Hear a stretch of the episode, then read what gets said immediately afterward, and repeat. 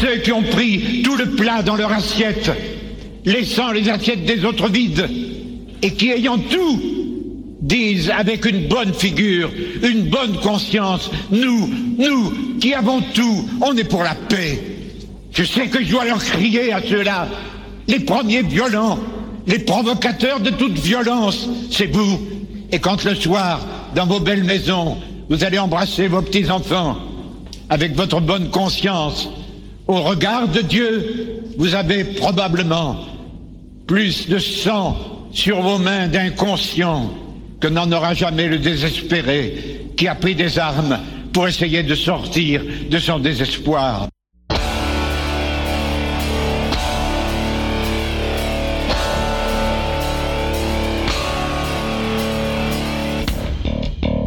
Cause commune à Paris, 93 ans en FM et sur le bloc 9A du DAB+. Il y a une colère rentrée dans la population française qui va exploser.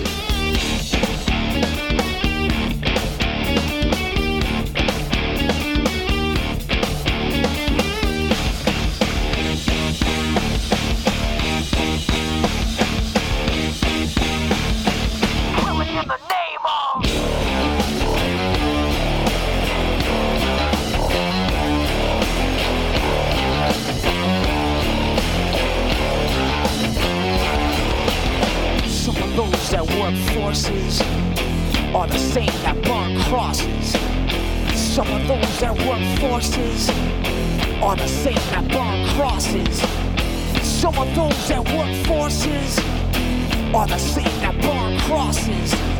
Some of those that work forces are the same that burn crosses. Ugh. Killing in the name of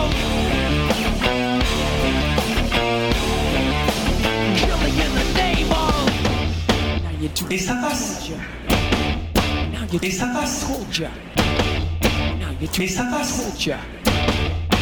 do Et ça passe. told ya. Now you do what they told ya. Now you do what they told ya. And now you do what they told ya. And now you do what they told ya. And now you do what they told ya. And now you do what they told ya. And now you do what they told ya.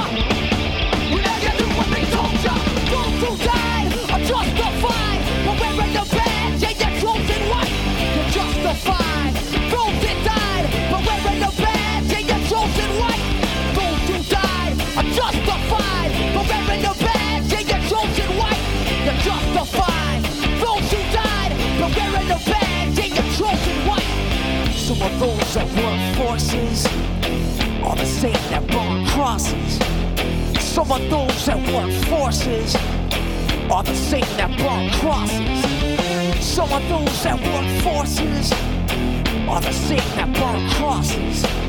Some of those that work forces are the same that burn crosses.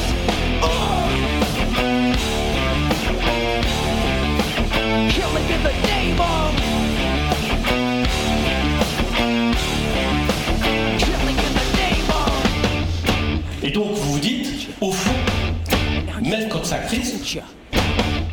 Si on a un programme qui dit ça, et deux, on considère qu'ils vont. Et donc on y va.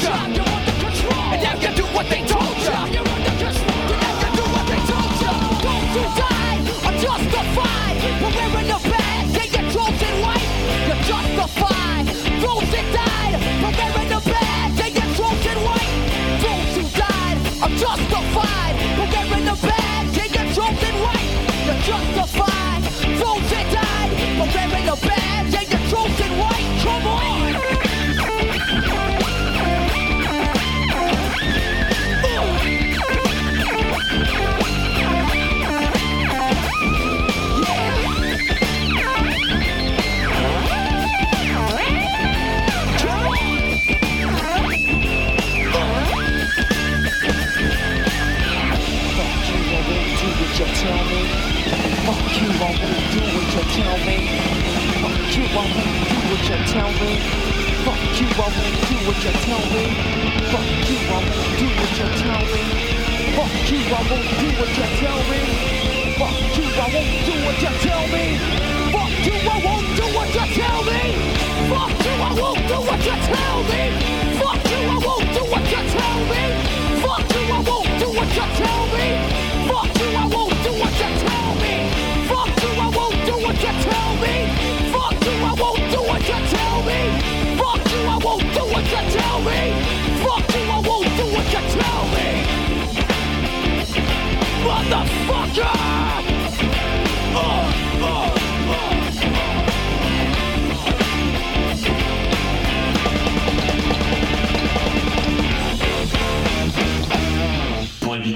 d'Achille, il faut la ruse du vice. On ne sait jamais laquelle des gouttes est la dernière. En revanche, on sait, on peut savoir si le vase est bientôt plein. Et en 2017, on fait les ordonnances travail. Moi, je me dis, quand on fait les ordonnances travail, ça va être terrible. Parce que je me souviens de la loi travail. Deux ans manifestation monstre, tension maximale. On fait les ordonnances travail et ça passe. On fait euh, la réforme de la SNCF. On met fin au statut. Et on ouvre la concurrence. On s'attend à des blocages complets. Et ça va pas tant que ça? Il y a des grèves, il y a des... mais ça passe. On dit qu'on va pouvoir entrer dans les universités, dans l'enseignement supérieur, sur le fondement d'une orientation sélective. Euh, si vous avez suivi l'actualité politique des 20 dernières- 30 dernières années, vous savez que c'est un- une bombe. On, on le fait. Il y a des universités qui sont occupées. On les désoccupe. Et ça passe. Et on fait la taxe carbone à un rythme beaucoup plus rapide que ce qu'elle avait été engagée, en sachant que c'est un rythme très rapide. Et on ne voit pas passé auparavant ne va plus passer et que la taxe carbone et peut-être d'autres mesures cristallisent le mécontentement et la colère que j'évoquais tout à l'heure. On leur dit des efforts, ils disent ok. C'est de votre ressort, ils disent ok. Qu'est-ce qu'ils sont cons? On leur dit ça augmente, ils disent ok. On dit ça augmente encore, ils disent ok. Qu'est-ce qu'ils sont cons? On dit c'est la crise, on leur fout la trouille, on les culpabilise. La croissance part en couille, sauvez nos entreprises. Défendez donc vos fouilles, ne voyez-vous pas les enjeux? Allons, vos emplois sont en jeu, allez Achetez, achetez, achetez, achetez, achetez Achetez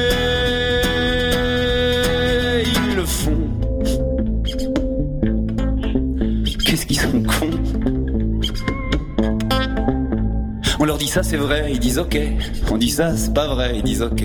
Qu'est-ce qu'ils sont cons. On leur dit ça c'est beau, ils disent ok. On dit ça c'est pas beau, ils disent ok. Qu'est-ce qu'ils sont cons.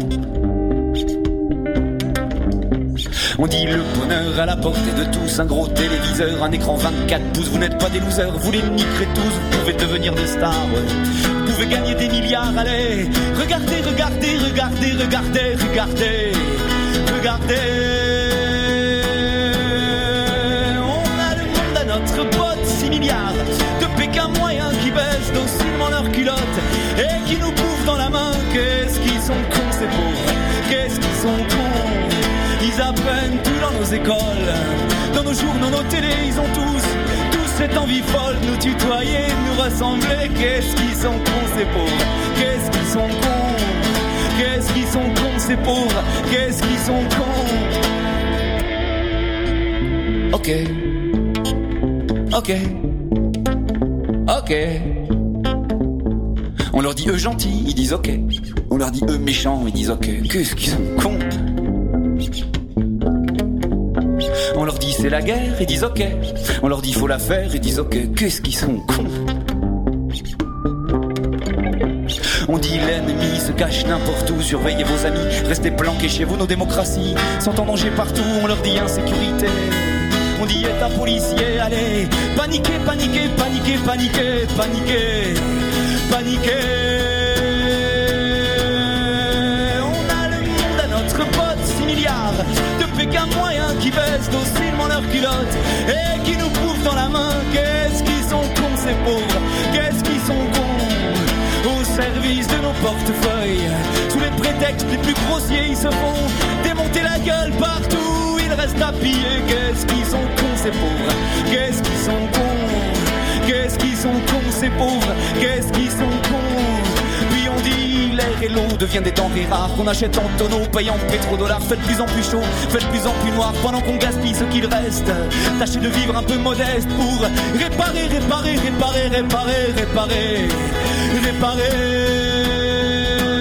Nous, nous on a le monde à notre pote, 6 milliards de Pékin moyens qui baissent docilement leurs culottes et qui nous bouffent dans la main. Qu'est-ce qu'ils sont cons ces pauvres, qu'est-ce qu'ils sont cons?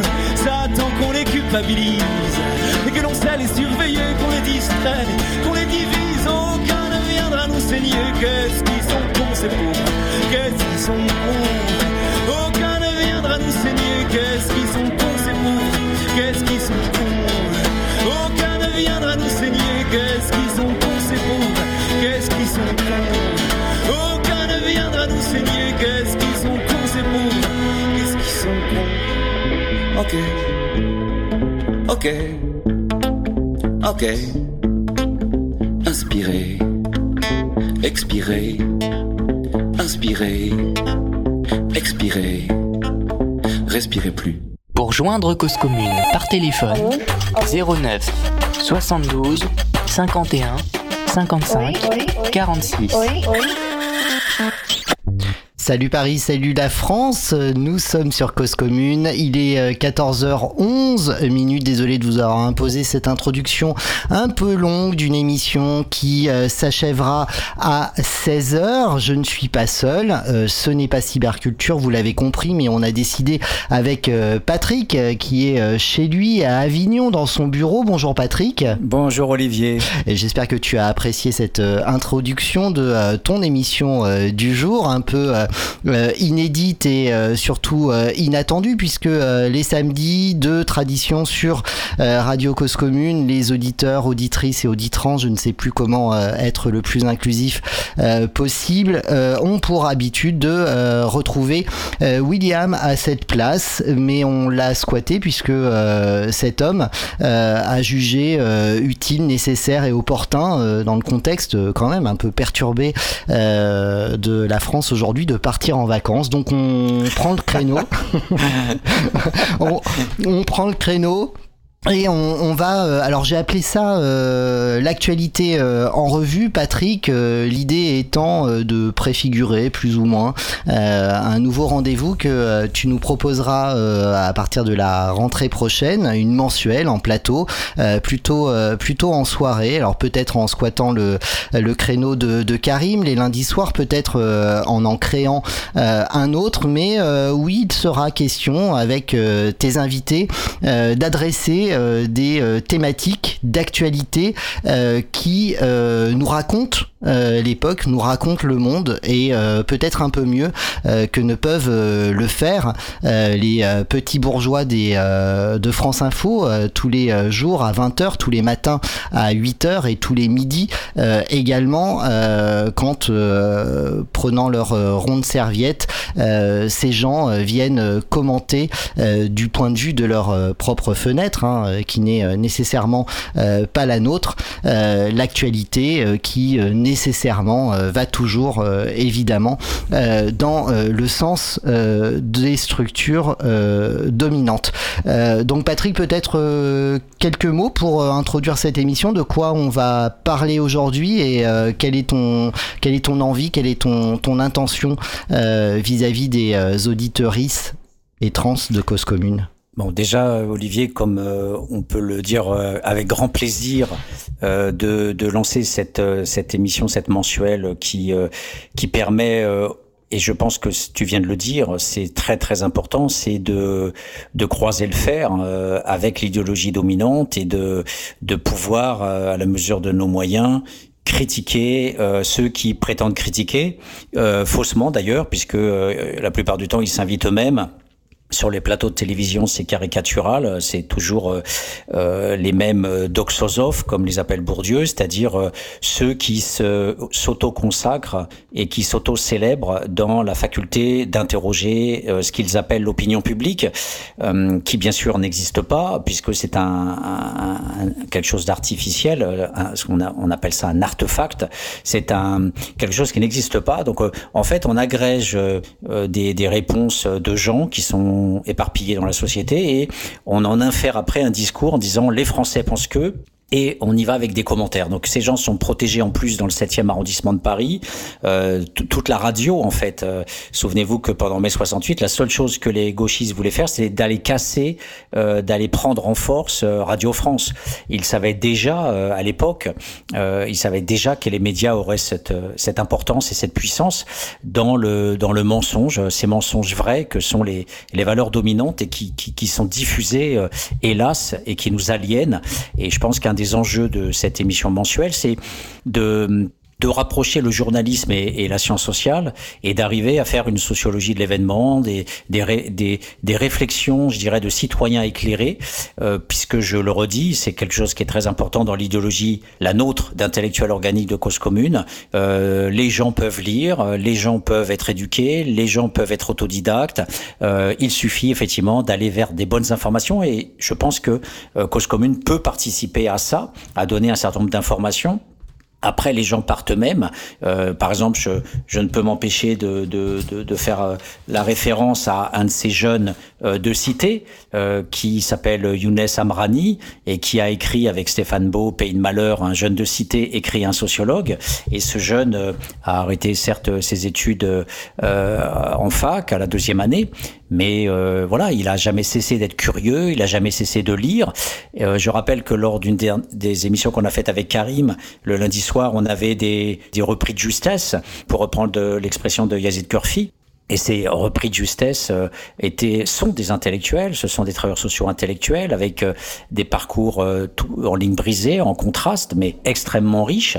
Et notamment, on pouvait voilà découvrir leur leur appel à être cultivé, à, à se renseigner, à aller chercher l'information, à, à, essayer de, de dépasser ce qui est le plus important, c'est-à-dire dépasser aussi la rage, dépasser la haine ou dépasser du côté des, des dominants euh, et des classes moyennes, dépasser le refus de parler, le refus de communiquer.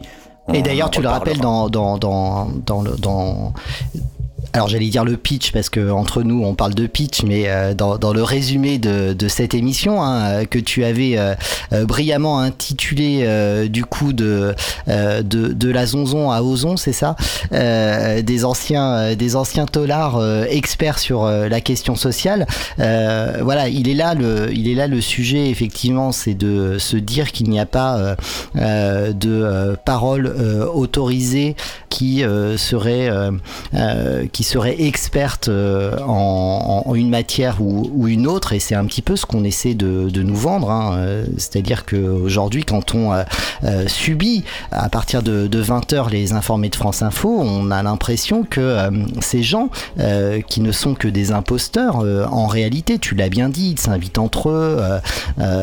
Enfin bon, on va pas refaire, refaire l'histoire de, de ce type de plateau, mais ces gens que, que tu écoutes qui en fait arrivent de leur taf manifestement, euh, qui n'ont pas bossé les sujets, euh, sont subitement euh, des experts pour porter la, parole autorisée sur les différents sujets d'actu qui, qui, sont mis qui sont mis en débat ce, ce jour-là. Donc donc c'est bien effectivement de de rappeler que euh, euh, alors attention c'est pas non plus du populisme que de dire que tout le monde peut euh, euh que la parole de tous et toutes euh, vaut celle de des uns et des, des unes et des autres.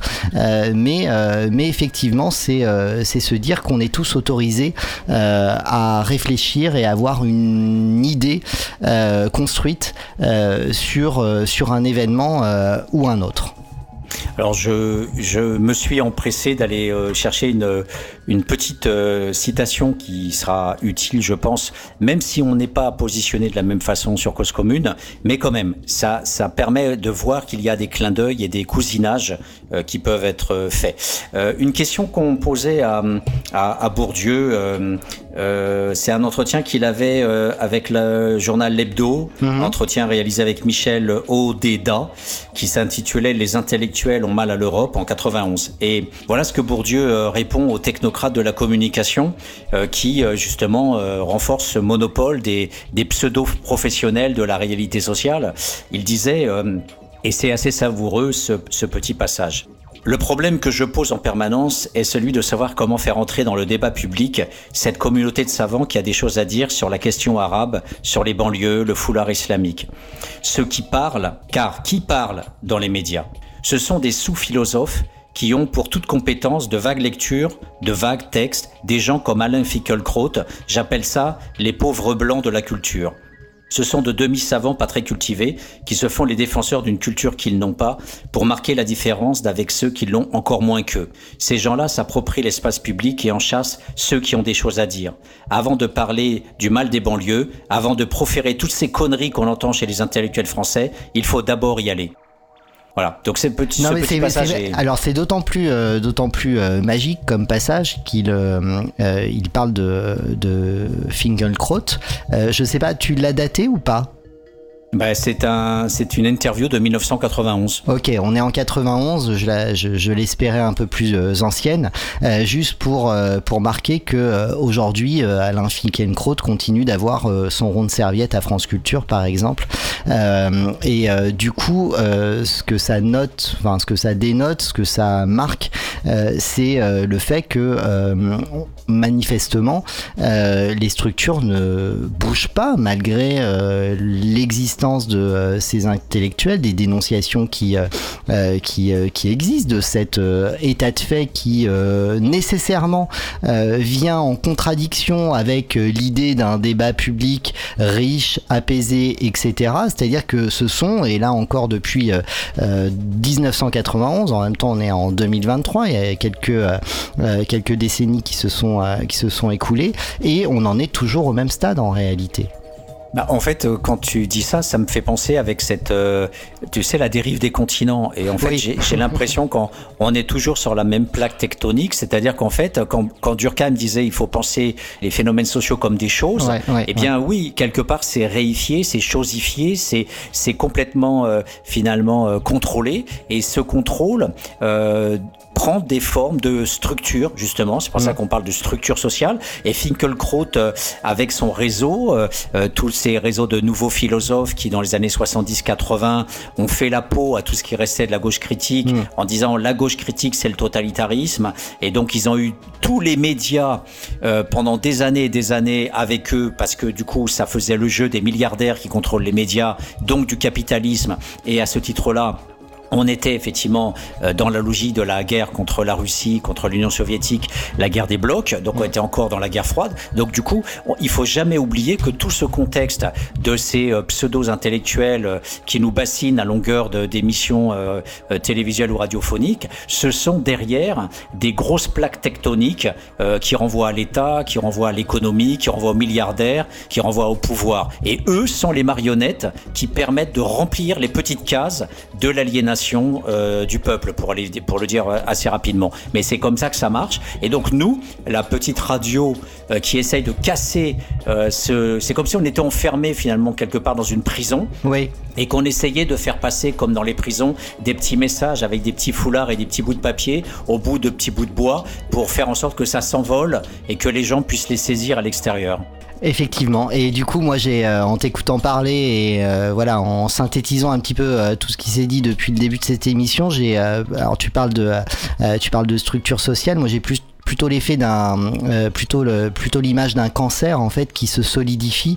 Et euh, nous on, on tenterait euh, euh, modestement euh, d'être les anticorps qui qui tentent d'aller d'aller pulvériser ces cellules cancéreuses. Toujours est-il que il y aura donc une émission qui qui traitera de la façon dont tu l'as évoqué l'actualité voilà du moment euh, tu, tu vas donc euh, en plus euh, euh, comment dire euh, transgresser ton, ton rôle de, de sociologue hein, qui n'est pas censé agir en termes de pensée en tout cas sur, sur l'actualité immédiate mais bref tu le feras. Et d'ailleurs je pense que tu, tu l'as fait à de nombreuses reprises à l'occasion de, des, mondes, des mondes rêvés de Georges. Mais bref cette émission qui adviendra ne nous exonère pas d'une responsabilité nous, chez Radio Cause Commune, au moment où, voilà, toutes et toutes, parmi l'équipe en tout cas, entrons dans, la torpeur de, de cet été, avec pour les unes et les autres, évidemment, des vacances, des arrêts de leurs émissions, de sinon commenter, mais au moins toujours d'être en relation, en corps avec, avec les événements. Et des événements, il y en a eu depuis la dernière émission que tu as produite ici avec différents invités à l'occasion d'un d'une antenne que, euh, euh, que Karim euh, anime les lundis soirs, et notamment juste une semaine après, après votre émission, on a eu ce nouveau soulèvement, nouveau soulèvement des banlieues qui venait succéder à un précédent qui était celui de, 2005. Et on ne pouvait pas, on, s'est parlé plusieurs fois au téléphone, Patrick, depuis, on ne pouvait pas terminer terminer la saison sur euh, Cause Commune sans essayer, euh, nous, avec euh, nos méthodes, avec notre regard, avec notre recul, d'apporter des éléments réflexifs à l'attention de, nos auditeurs et, auditrices. Et c'est un peu, un peu l'enjeu de cette émission du jour, de voir ce que nous disent ces événements, ce que nous dit la façon dont ces événements ont été reproduits, retranscrits, réécrits par, euh, euh, par les médias dont, on parlait tout à l'heure et euh, comment les auditeurs et auditrices de Cause Commune, même s'ils partent en vacances, peuvent s'en investir différemment et peut-être nourrir leur réflexion pour envisager leur lutte future à partir de la rentrée prochaine. Mm, tout à fait, euh, Olivier, parce que l'enjeu de cette émission euh, que tu euh, nommes pour le moment soulèvement des banlieues, elle, a pour défi la sidération, parce que les, les, gens, les Français, les, les citoyens, où qu'ils soient dans le monde, qui ont découvert cette, ce soulèvement, cette, cette lutte, cette révolte, eh bien, ne comprennent rien et sont effarés. Et je pense que l'enjeu de l'émission, c'est pas euh, qu'il y ait eu euh, euh, une, une révolte en tant que telle, parce que ça hmm. passe assez bien. Oui. Ça passe assez bien. Il y a une révolte, il y a des gens qui sont pas contents, on descend dans la rue, on proteste, et on le voyait bien avec les gilets jaunes, hmm. on le voyait bien avec la loi El Khomri, ou, ou on l'a bien vu avec la réforme des retraites. Les révoltes parfois prennent sens, et immédiatement on se dit bah c'est normal, les Français ne veulent pas travailler plus longtemps parce que bah, les prolos vont crever déjà à 50 ans, eh bien ils atteindront encore moins 64 ans, et, tout ça a du sens. Et là, l'enjeu aujourd'hui, et, je pense que c'est aussi pour ça qu'on prendra des extraits euh, importants de ces jeunes, euh, c'est qu'il faut redonner du sens par rapport à quelque chose qui est perçu, je dis bien perçu, comme étant un non-sens.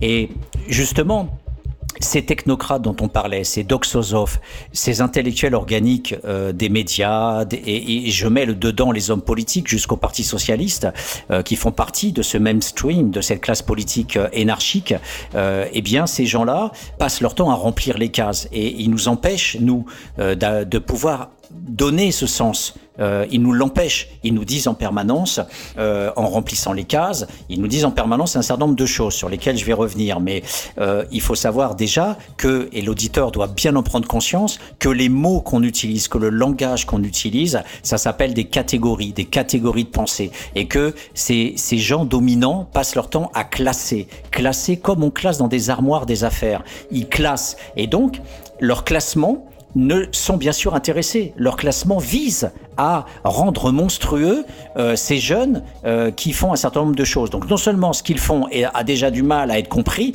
mais en plus de ça, on a une seconde couche, et cette couche, euh, elle recouvre tout, puisqu'à partir du moment où on commence à vous dire ce sont des délinquants, ce sont des criminels, ce sont des barbares, ce sont des nuisibles, ils veulent la guerre civile, ils détestent les Français, etc., etc., eh bien, on ne peut plus penser on ne peut que vouloir les tuer, on ne peut que vouloir les mettre en prison, on ne peut que vouloir les expulser, mais rentrez chez vous en Algérie ou au Maroc, en Tunisie, mais, mais cassez-vous en Afrique, mais disparaissez, bande de tarés qui nous détruisent les voitures, qui nous brûlent des écoles. Voilà. Donc ça, ce, ce, vernaculaire-là, cette idéologie-là, eh bien, c'est un immense continent un immense continent de sens commun qui fait que d'entrée de jeu, nous, toi, Olivier, moi, Patrick, on se tait parce que on sera inaudible, on sera totalement inaudible. Personne ne voudra nous donner crédit, écouter notre parole parce qu'il y a déjà tout ce remplissage qui fait que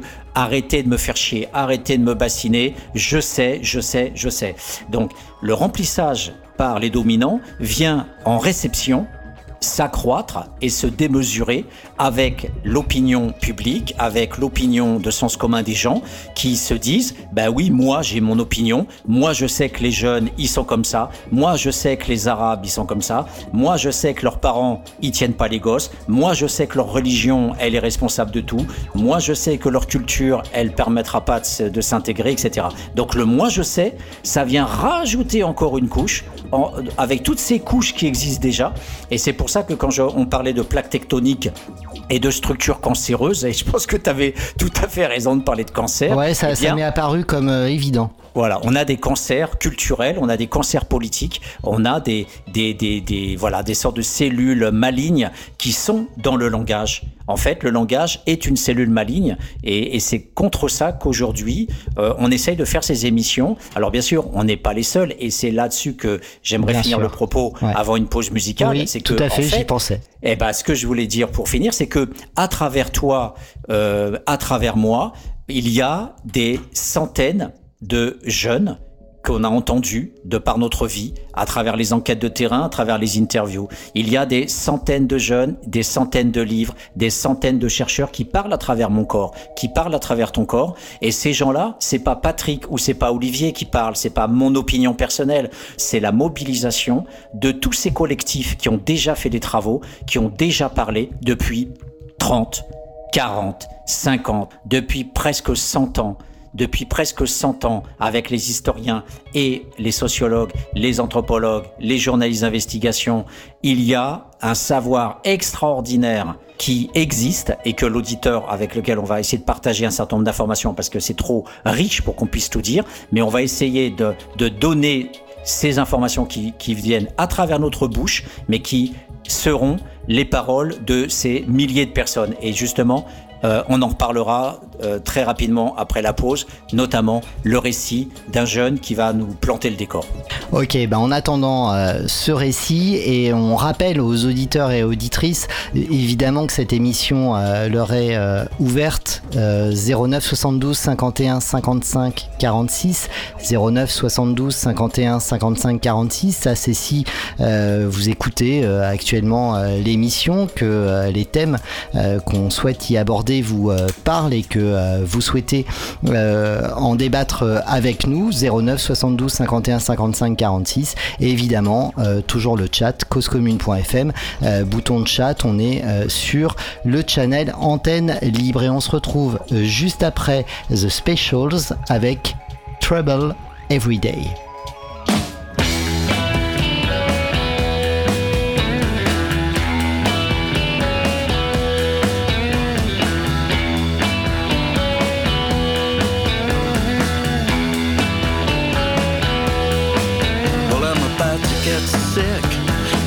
Watching my TV Been checking out the news until my eyeballs fail to see. I need to say that every day is another rotten mess. And when it's gonna change is anybody's guess. So I'm watching and I'm waiting, hoping for the best. Even think I'll go to praying every time I hear them saying there's no way to delay that trouble coming every day. No way to delay that trouble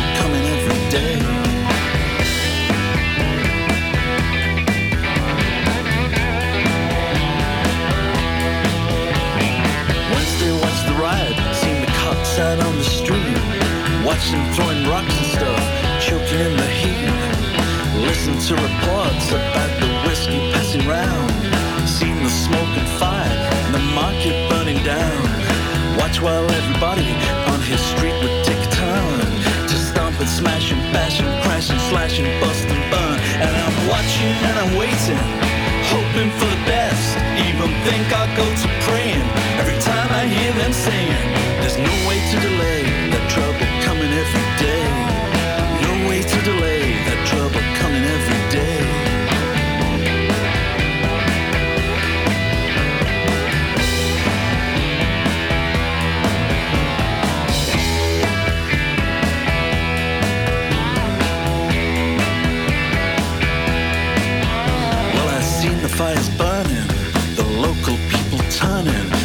merchants and the shops who used to sell them brooms and mops and every other household item. Watch them up just turn and bite, and they say it served them right because a few of them were white. And it's the same across the nation, black and white discrimination, yelling, You can't understand me. And all that jazz they hand me in the papers and TV, and all that mass stupidity that seems to grow more every day. Each time you hear some nitwit say, Wants to go do you in, cause the color of your skin just don't appeal to him.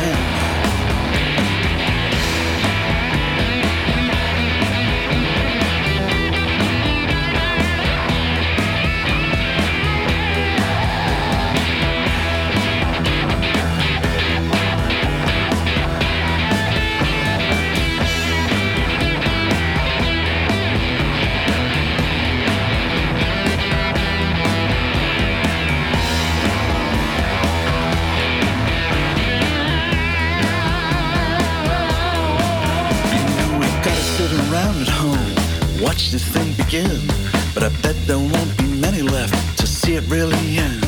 Cause the fire in the street ain't like the fire in the heart. And in the eyes of all these people, don't you know that this could start? Any street, any town, any state, if any clown decides that now's the time to fight for some ideal he thinks is right.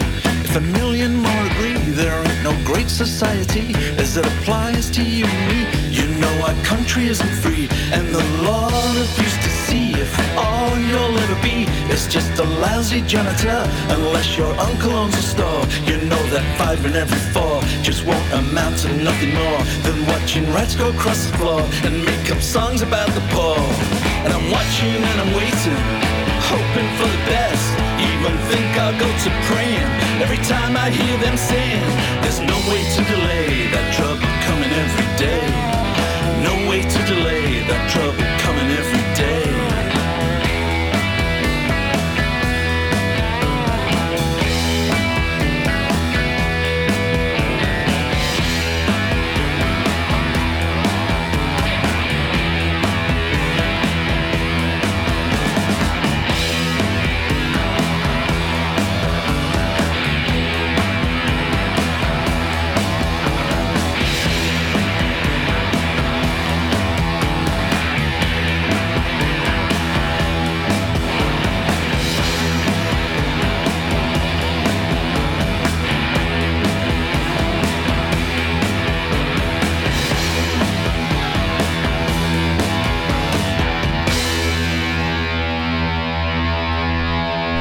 Radio Cause Commune. Nous sommes euh, samedi, je sais pas combien de juillet, le 15 a priori. Il est, euh, il est quelle heure? Je sais pas. Il est 14h38.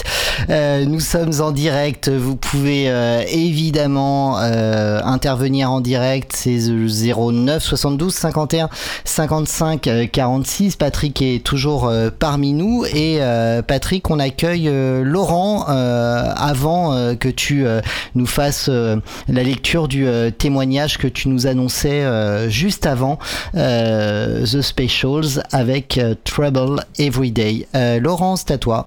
Messieurs, bonjour. Bonjour, à toi. Euh, je, dans, la, dans la continuité de ce que vous avez évoqué, je voulais d'abord euh, euh, évidemment euh, saluer euh, Patrick et euh, lui dire que avec moi, euh, les gens du Sud sont maintenant en majorité. Donc euh, c'est- un événement, c'est un élément à prendre en compte. Je voulais simplement faire deux, petites remarques. Euh, la première, c'était concernant le, le 14 juillet, euh, puisque euh, nous avons eu quelques éléments, nous avons eu quelques événements récemment, et pour rappeler peut-être que, à l'exception, à part peut-être de la fête des Camilles, dont on ne parle jamais, puisqu'on parle forcément du 14 juillet, que ça, trouve, ça tombe le même jour. C'est vrai que c'est Euh, pas sympa pour les Camilles, je suis d'accord, euh, Laurent. Euh, je pense que c'est important de le dire puisque ça ne- ça ne- ça n'est jamais évoqué. Euh, maintenant, on, on a, il faut peut-être Mais d'ailleurs, d'ailleurs, que- d'ailleurs, d'ailleurs, juste Laurent, je me permets une parenthèse, les Camilles étant le, le, le nom générique des militants. En fait, tout, Effectivement. en fait, les militants s'appelant euh, tous et toutes euh, Camille euh, quand elles sont, quand y elles sont. je sais que tu adores quand je fais ça. quand y elles sont sollicitées par les médias ou la presse. C'était juste une, une, une parenthèse. Absolument. Rappelons la, la, la figure historique. Voilà. Et du coup, le Camille 14 juillet quand même. Et du coup, le 14 juillet. Voilà, voilà, c'est assez rigolo.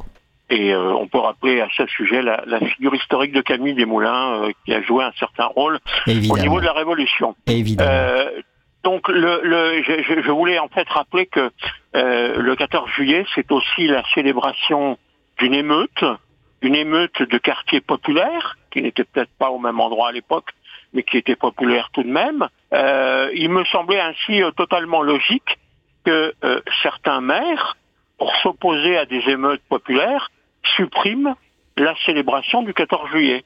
Ça me semblait parfaitement logique, en tout cas dans l'ordre logique.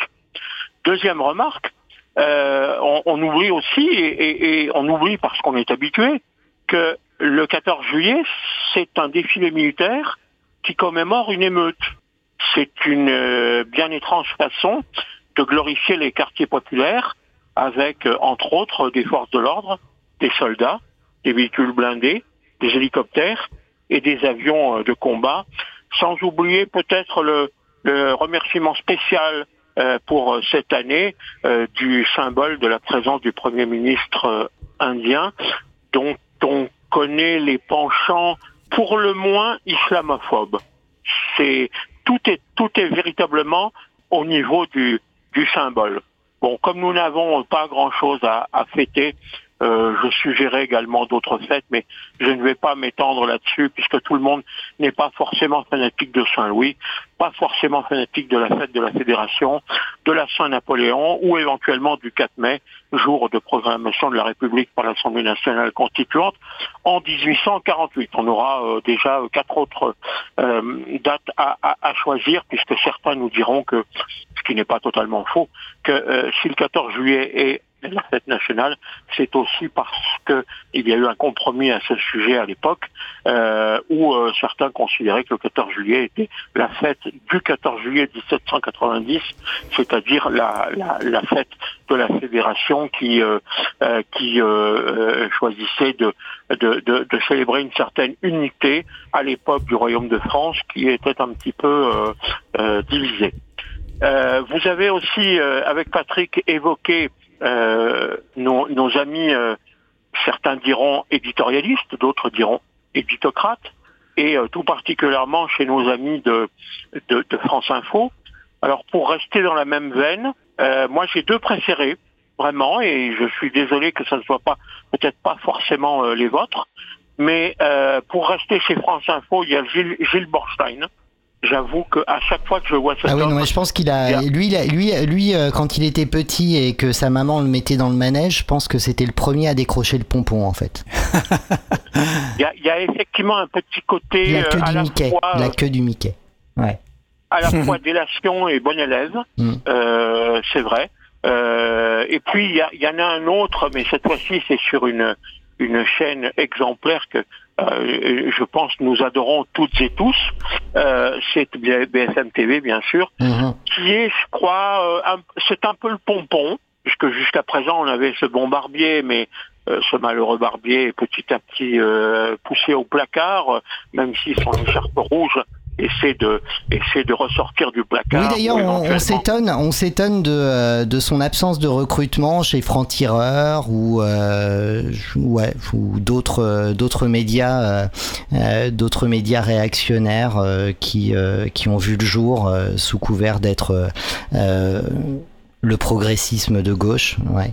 Euh, il- il- à, à ma connaissance, il avait été également récupéré pour une interview par euh, Radio JM. Ah, quand même. Ah, quand même. Ah, Euh, non, non, mais donc, quand même, euh, quand même, quand même. le mec a pas tout raté dans sa vie, quand même, d'éditorialiste. Donc, euh, vas-y, euh, poursuis, pardon.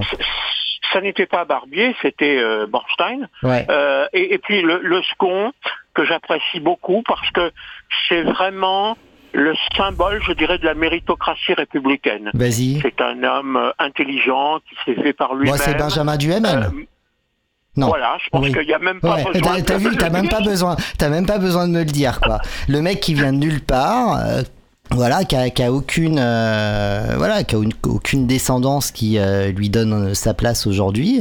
Voilà, non, c'est Benjamin Duhamel, ouais, effectivement. Voilà, c'est, c'est, ça me semblait. Je t'ai coupé ton effet, désolé, euh, Laurent. Non, non, il n'y a, y a pas de, y a, y a- y a pas de souci. C'est, c'est, c'est que simplement, je pense que c'est, c'est tellement évident euh, vis-à-vis de tout le monde que, je veux dire, c'est, c'est euh, euh, même en le mettant à la direction du, du journal du dimanche, euh, euh, les troupes continueraient de faire la grève. Donc, Ouais, mais d'ailleurs, tiens, tiens, d'ailleurs, c'est intéressant. J'aimerais bien, Patrick, euh, qu'on qu'on en parle là, de cette lutte euh, des journalistes euh, euh, du journal de dimanche, du dimanche euh, suite euh, à la prise de contrôle via la Gardère de euh, de Bolloré euh, sur euh, sur cette euh, euh, sur ce journal. En fait, c'est c'est intéressant parce que en vrai, euh, en vrai, euh, en vrai, on est des consommateurs euh, et consommatrices toutes et toutes euh, qui aimons euh, l'information de, presse. Et euh, très sincèrement, est-ce que la non-parution pendant trois semaines demain du JDD va vous avoir manqué?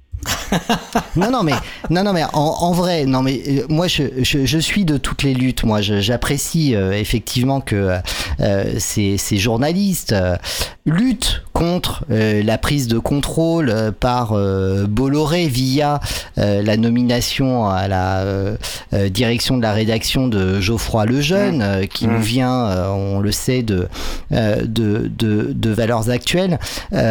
Donc oui, on ne peut que être souscrire euh, à la lutte de, euh, de ces journalistes qui par ailleurs euh, n'ont jamais euh, émis une quelconque euh, critique sur euh, la ligne éditoriale antérieure qui euh, permettait euh, tous les dimanches au gouvernement quand même euh, de disposer euh, d'une voie de euh, euh, alors à la fois d'annonce euh, mais aussi de lançage de lancement de, balises euh, de ce qu'il euh, de ce qu'il souhaitait euh, promulguer comme loi ou euh, imposer euh, comme orientation de, de l'opinion. Donc euh, donc ils sont mignons les journalistes du, JDD donc on ne peut être que que d'accord avec eux concernant concernant Bolloré. Mais c'est vrai que là c'était un petit peu grossier peut-être pour eux. C'était ils avaient atteint leurs limites euh, de de ce qu'ils étaient capables d'accepter de compromission par rapport à leur éthique et vis-à-vis de ce qui leur était euh, demandé mais euh, mais en vrai euh, on s'en tape complètement de leur lutte aux gens du JDD mais bon c'est ma parenthèse à moi.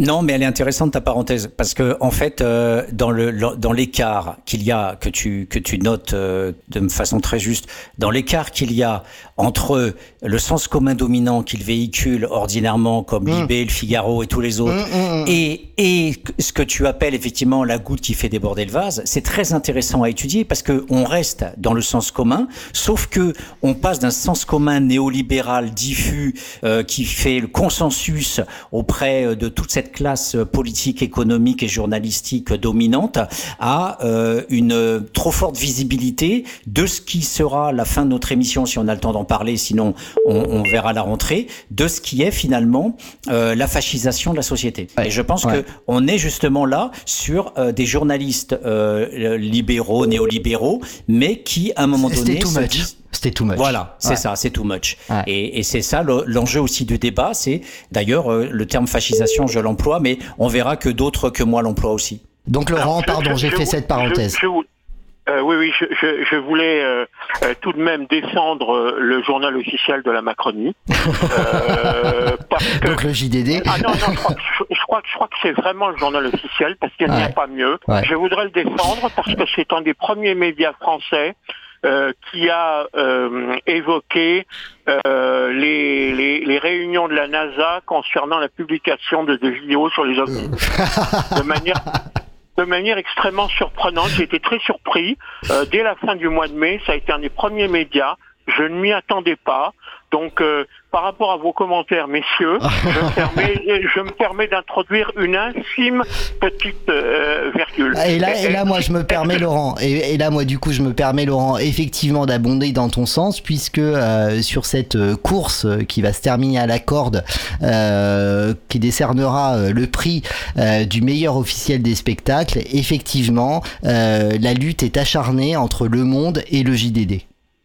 En fait, en fait, le truc, c'est que le JDD est euh, un peu euh, comme la messe du dimanche. Je ne sais pas si elle est toujours diffusée euh, sur le service public.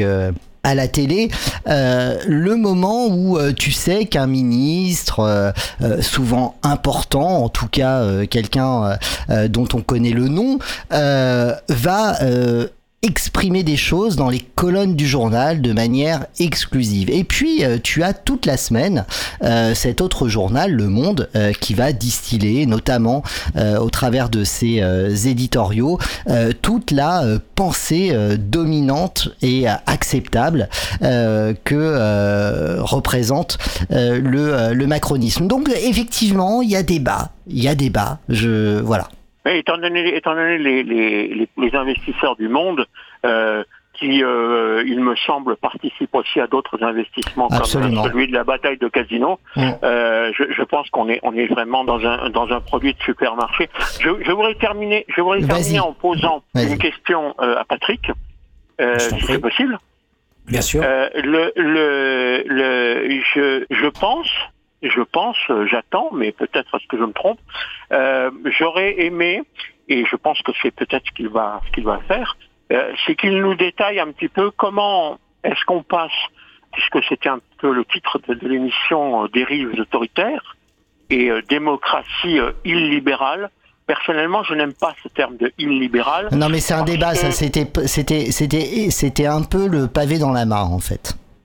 Voilà, non mais je n'aime pas ce terme de illibéral parce que euh, il- ça veut dire que libéral semblerait quelque chose de positif. Hmm. Et Mm. je suis pas persuadé que ce soit toujours le, le cas. Donc en Très fait, euh, ma, mon interrogation était la suivante. J'espère, et peut-être est-ce ce qu'il va faire, parce que euh, contrairement à d'autres émissions, euh, je ne connais pas euh, le conducteur de l'émission et je ne connais pas non la plus, liste je te des rassure. réponses la liste des réponses qui a été préparée. Euh, c'est de l'humour, bien sûr.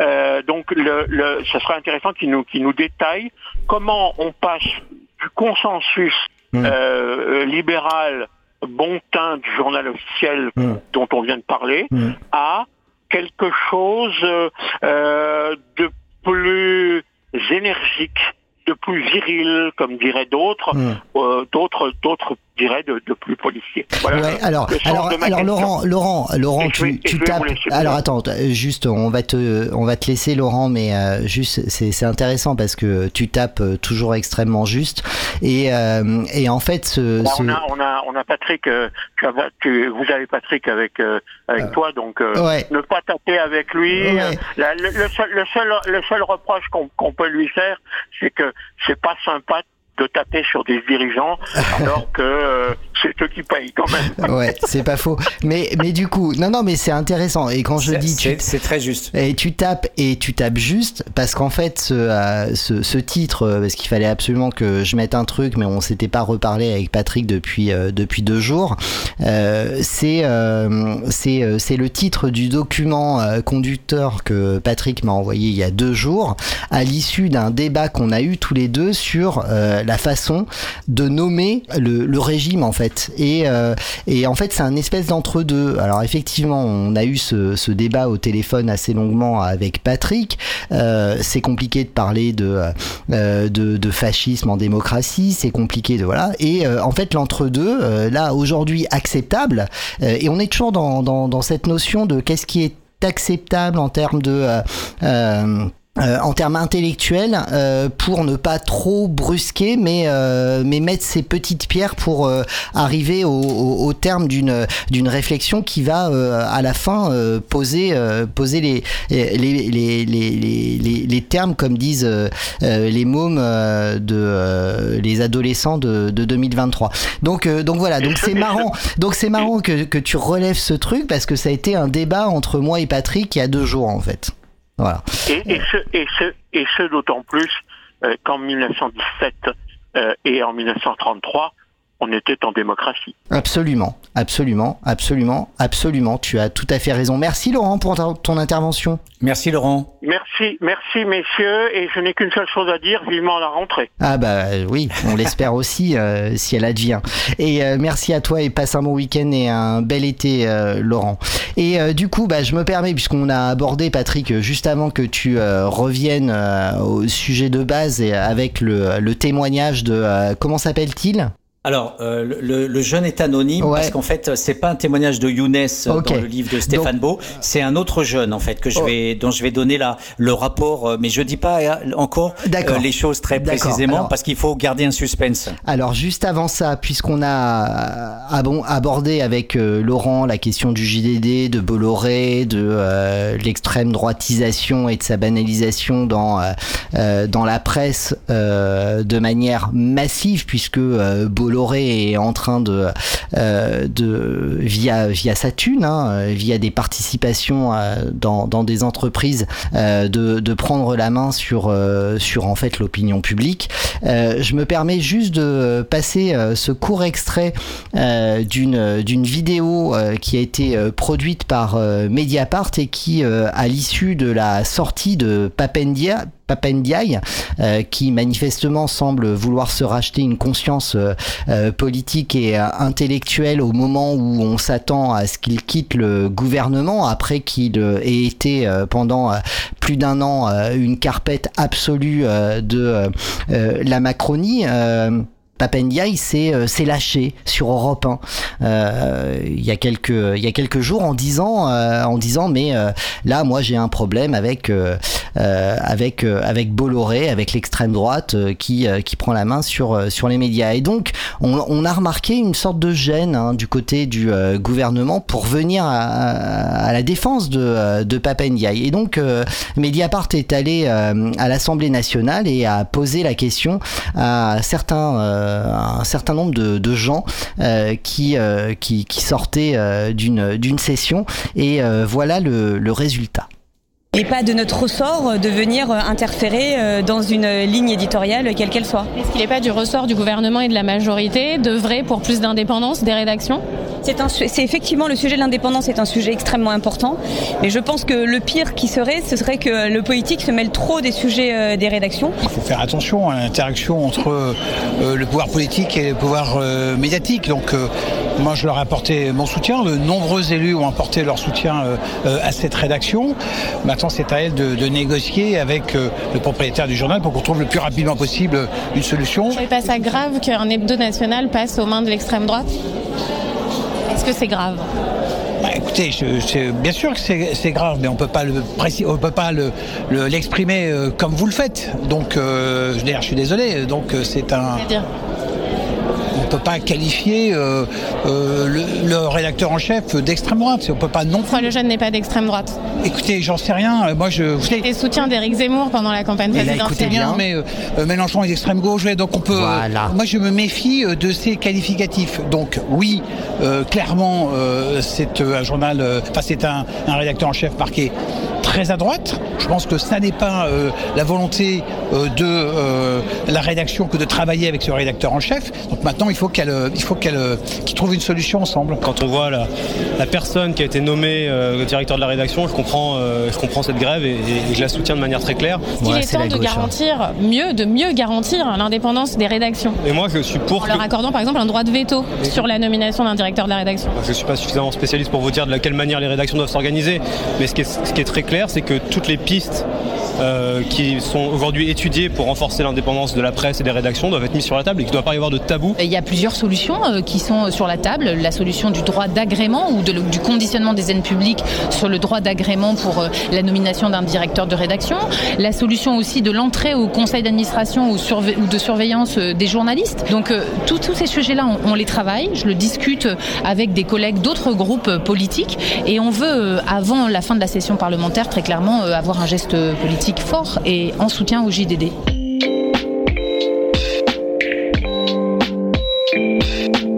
J'ai pour principe de, de respecter la, la liberté de la presse. Sans donc, blague. euh, ça commence par, euh, par respecter euh, les choix des, des, des- des- actionnaires. L'État peut garantir l'indépendance des la rédactions. liberté, non, non, ça veut dire quoi garantir l'indépendance? Ceux qui décident dans un journal, pardon de le dire, pas chez vous, mais c'est le propriétaire du journal. Donc c'est normal que l'actionnaire impose son directeur de la rédaction selon vous C'est- normal que l'actionnaire impose, c'est le propriétaire qui décide, c'est celui qui paye qui choisit, hein, c'est normal, c'est comme ça que ça fonctionne. Si les journalistes sont pas d'accord avec ça, ils peuvent très bien euh, se trouver du travail ailleurs. Madame Le Pen, est-ce que vous soutenez la grève euh, en cours au JDD Euh, Est-ce que je soutiens la grève en cours au JDD Euh, de- Pourquoi soutiendrais-je la, la- la grève au JDD Est-ce que vous la comprenez du moins non, je la comprends pas, non. J'ai été victime moi-même, je le rappelle, euh, d'un comportement parfaitement discriminatoire pendant des années de la part du JDD, euh, dont euh, l'ancien dirigeant euh, m'avait expliqué yeux dans les yeux devant témoins que jamais il ne ferait la moindre interview d'un dirigeant du Rassemblement national. Et donc, euh, quand on me parle d'un JDD attaché au pluralisme, j'avoue que je souris. Voilà. Est-ce que malgré vos différences politiques, est-ce qu'on peut pas euh, se battre pour l'indépendance des rédactions? Le JDD demande Mediapart. Donc tout va bien pour euh, Marine Le Pen. Allez, euh, Patrick, c'est à toi. Non, je pense que j'aimerais dire aux auditeurs qu'ils euh, peuvent lire les nouveaux chiens de garde de Serge Alimi. Alors c'est pas la panacée, mais avec lui, on a déjà une une bonne vision de la façon dont, en deçà de la prétendue euh, prétendue indépendance des journalistes, en fait, euh, en fait, les journalistes, là, ils se taillent un costard. En fait, les journalistes, Ouais, ce sont des chiens de garde. Et c'est, ce sont des vulgaires chiens de garde. euh, et il y a qu'une infime minorité de journalistes pouvant être indépendants réellement et, euh, et l'assumant. Je pense à Günther Wallraff, Ouais, notamment mais- en Allemagne. Mais, mais en, en fait, en t'écoutant et en revenant euh, juste avant euh, à notre discussion, euh, juste ce qu'on se dit là, c'est que les euh, journalistes du JDD, ils veulent juste choisir leur maître. Oui, Voilà. oui, oui, Et- c'est ça. Et, et- et là, et ça. là, et là, là, ok, jusqu'à jusque là, ça allait, mais là, c'est too much, quoi. Enfin, tu vois, ils en peuvent plus, les pauvres, quoi. Donc, euh, donc voilà. Mais en même temps, ce qui est insupportable, c'est que à travers cette euh, grève, ils prétendent en fait être des gens purs. Mais oui, ils mais oui. prétendent Non, mais en même ça. temps, Et- voilà, c'est insupportable. Du coup, du coup, c'est ça, moi, qui, à titre euh, personnel, euh, voilà, j'ai j'ai envie d'être d'accord avec eux, mais en même temps, j'ai envie de leur dire, mais vous étiez où avant, en fait?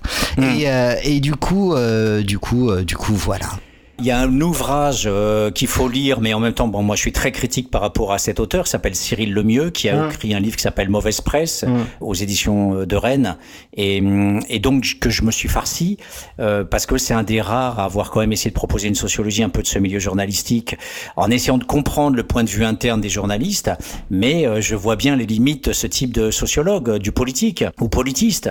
Euh, voilà, c'est qu'en fait, il croit lui aussi à la notion de liberté, il croit lui aussi à la question de l'indépendance, il dit que l'État euh, euh, garantit euh, l'indépendance des journalistes à travers un statut, à travers une éthique, il y a des commissions d'éthique, il y a des comités d'éthique, il y a des conseils de surveillance, il y a des formations qui sont dispensées. Bref, lui, il croit réellement.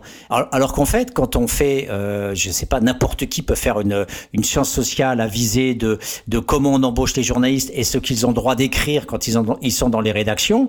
Et effectivement, tous ceux qui sont dehors, ce sont des gens déjà écrémés euh, qui pourriront dans des petits stages bidons ou dans des, des revues obscures euh, parce que justement le mainstream les aura déjà rejetés parce qu'ils sont trop critiques.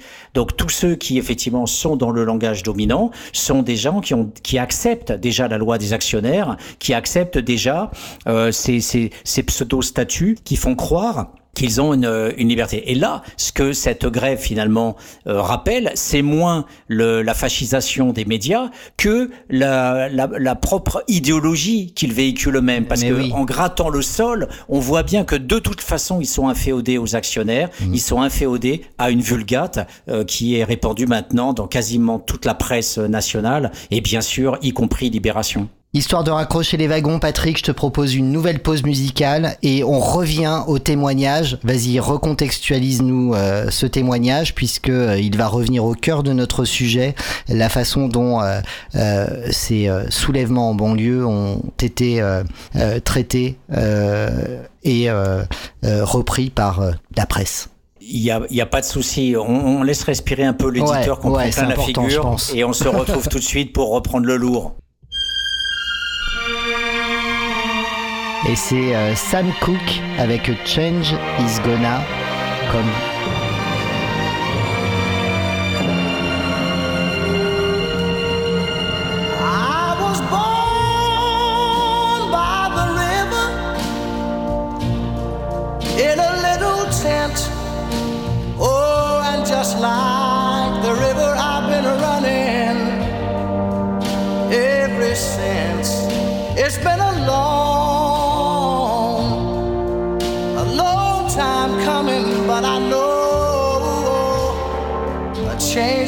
come. Oh, yes, it will. It's been too hard living, but I'm afraid to die. Cause I don't know what's up there beyond the sky. It's been a long, a long time coming. Et on vous rappelle que cette émission est en direct, vous pouvez intervenir bien entendu si vous le souhaitez au 09 72 51 55 46. I go to the movie and I go downtown. Somebody keep telling me don't hang around. It's been a long, long time coming, but I know a change gonna come. Oh, yes, it will. Then I go to my brother and I say, Brother, help me, please.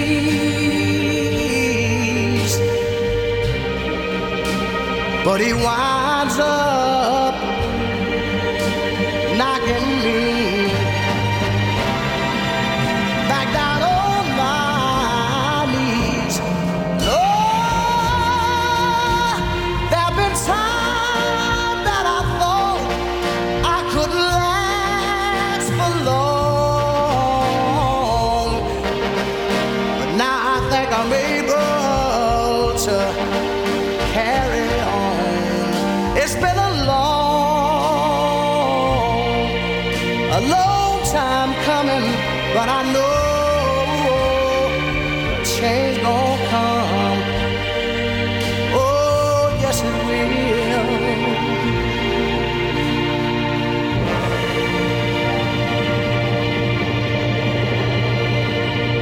Cause commune à Paris, 93 ans en FM et sur le bloc 9A du DAB+. Cause commune 09 72 51 55 46 09 72 51 55 46 Et le chat, bien entendu, causecommune.fm, bouton de chat. Patrick, c'est à toi. De quoi parle-t-on? De quoi parle-t-on quand on parle des jeunes de cité? De quoi parle-t-on quand on parle des émeutes, des soulèvements, des révoltes, des rébellions? Voilà. De quoi parle-t-on? En fait, on parle d'eux uniquement quand il y a des émeutes. En revanche, on parlait des médias mainstream, on parle systématiquement dans la vie quotidienne, dans les routines, on parle des patrons, on parle des capitalistes, on invite Tapi, on invite Bolloré, on invite euh, les grands journalistes mort, Ouais, mais son fantôme est toujours là, de toute façon. vrai, Il- c'est vrai. il- Et, d'ailleurs, il y a une série Netflix sur tapis. Voilà, donc il est avec nous, on est, on est rassuré. Et donc ils sont, en fait, tous- ces personnages-là envahissent en permanence les plateaux télé, c'est toujours les mêmes têtes, et il y a notamment euh, l'intellectuel organique par excellence, Dominique Régnier, qu'on voit aujourd'hui Ah, avec putain. sa fondation. Ah, tu peux dire ah putain, oui, parce qu'effectivement, on a là l'intellectuel organique de droite euh, dans, dans toute son horreur, et euh, voilà, et donc du coup, euh, Alors, monsieur qui n'a jamais été hein, voir. Il est prof à Sciences Po, il a jamais foutu les pieds de sa vie sur un terrain, il a jamais parlé à un jeune de banlieue de, sa vie, de- voilà. Mais voilà, il parle, il est là, il- et comme les autres, comme les intellocrates, Mm. qui envahissent les micros et qui, qui, qui, n'ont- qui ne savent rien, qui ne savent rien. Voilà. Et donc, d'un côté, on a ces routines, et de l'autre côté, on a des invisibles qui n'existent en fait que comme problème. Ils n'existent que quand ils mettent le feu.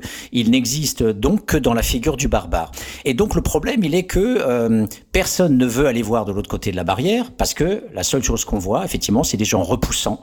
Et euh, là, et, et donc, euh, euh, comme je le disais au tout début de l'émission avec les différentes strates.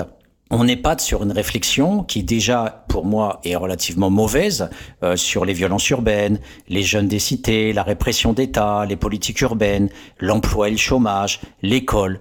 Parce que déjà, quand on parle de ça, et les dominants, euh, y compris euh, nos élus, y compris en 2005 pendant les émeutes, il y en avait certains qui disaient oui, on sait qu'il y a des causes sociales, oui, on sait qu'il y a le problème de l'emploi, oui, on sait qu'il y a le problème du chômage, mais ce n'est pas une raison, etc., etc. En fait, on peut écraser le sens, raboter le sens euh, jusqu'à l'absurde en faisant jouer les mots. Un jour, je vais dire politique urbaine, le lendemain, je dirais le chômage, après, je parlerai de l'école, après, je parlerai de la police, après, je parlerai de l'îlotage, et les jeunes de cité, et les machins, et pourquoi pas le colonialisme, même s'il est très rare, il peut apparaître. Tout ça, tout, ça, tout s'écrase, tout vaut tout, et rien n'est déterminant. Ça part dans tous les sens, et nos sens à nous, en tant que citoyens, nos sens à nous, vont aussi dans tous les sens, dans n'importe quel ordre.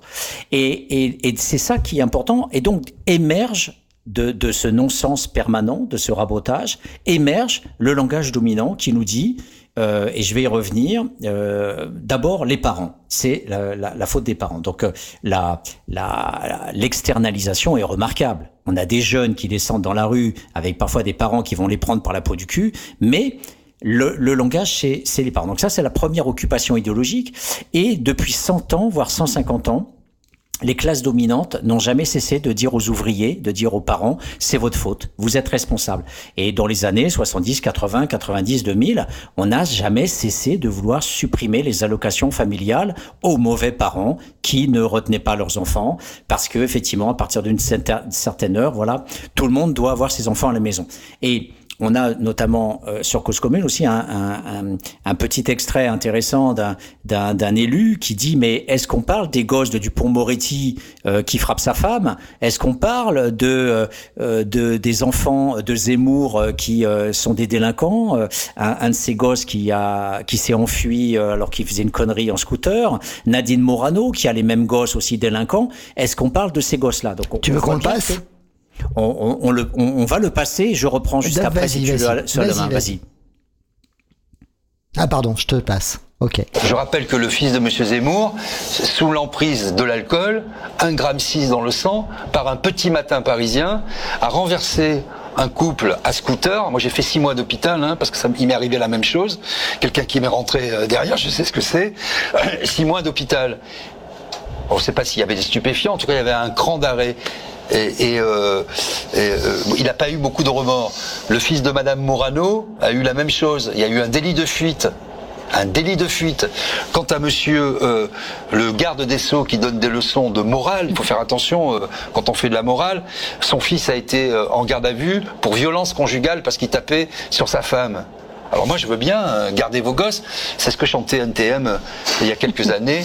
Euh, laisse pas traîner ton fils. Alors, messieurs, dames, ne laissez pas traîner vos fils. Écoutez un peu de rap, ça va vous cultiver. Voilà. Et il a oublié euh, le fils de Marisol Touraine euh, également. Et vas-y, à toi. Bah, il y a le fils de Sarkozy aussi, qui faisait le con en scooter et, et qu'on retrouve aujourd'hui actionnaire des grandes bassines, là, qui nous bassinent. absolument, absolument. Voilà, donc un, il sait pas où caser son fils, ben voilà, il l'a casé au milieu des actionnaires. Alors c'est pas Bolloré, mais là après l'avoir casé euh, dans un truc euh, autour de la défense, ça avait fait grand bruit. Ouais, ouais, C'est ça, ouais, ouais. Il voulait le, caser dans un établissement Le ne sert à rien en fait, euh, mais il a toujours une place en fait. Exactement. Voilà. Ben ça, ça, c'est une loi sociologique. Voilà. Les dominants ont toujours une place, même s'ils servent à rien. Et même s'ils servent à rien. Alors le problème, c'est que souvent ils servent à des euh, intentions qui sont euh, néfastes pour euh, le bien commun, en fait. Ah ben, en tout cas, ils vont euh, sur des, des niches. Euh, alors, euh, nos élus ont des niches, on y reviendra parce que ça, c'est une émission importante. La Cour des comptes épingle régulièrement toutes les niches qui permettent à des élus qui ne sont plus la élus. Tour, et la tour. Alors, au-delà des élus plus élus, machin, la Cour des comptes vient encore une fois d'épingler la Macronie sur son utilisation un peu dispendieuse de des cabinets de conseil, par exemple. Mais ça, encore une fois, tout le monde s'en fout. Voilà, des millions d'euros qui sont dépensés, alors même qu'il existe des équivalents dans les ministères pour Bien faire sûr. ces études et ces recherches. Avec euh, comme exemple plus euh, frappant euh, l'utilisation de McKinsey pour la gestion de la crise Covid, avec les succès qu'on lui connaît. Ouais, ouais, Euh, donc, euh, en fait, euh, je vous prendrai deux exemples euh, de, euh, de racisme culturel euh, qui sont diffusés par euh, les élus. Euh, donc, le premier, c'est l'externalisation. En fait, la parentalité, euh, si on, on en regarde bien, l'accusation sur les parents, c'est une triple peine. Premièrement, et c'est tout l'objet de notre émission sur les causes sociales, ça efface, on s'assoit sur les causes sociales de la violence. Tout ce que j'ai dit dans le, le grand bain, la grande, le grand mélange, l'école, l'emploi, le chômage, euh, les cités, etc. On sait plus trop comment ça marche, dans quel sens, etc. Bon, premièrement, ça, ça, ça évacue complètement les causes sociales. Deuxièmement, on sait bien que ça, euh, les parents euh, sont accusés parce que les enfants sont accusés. Et les enfants ne sont vus que à travers le prisme du casseur. Donc ils sont toujours criminalisés. Ce sont que des délinquants.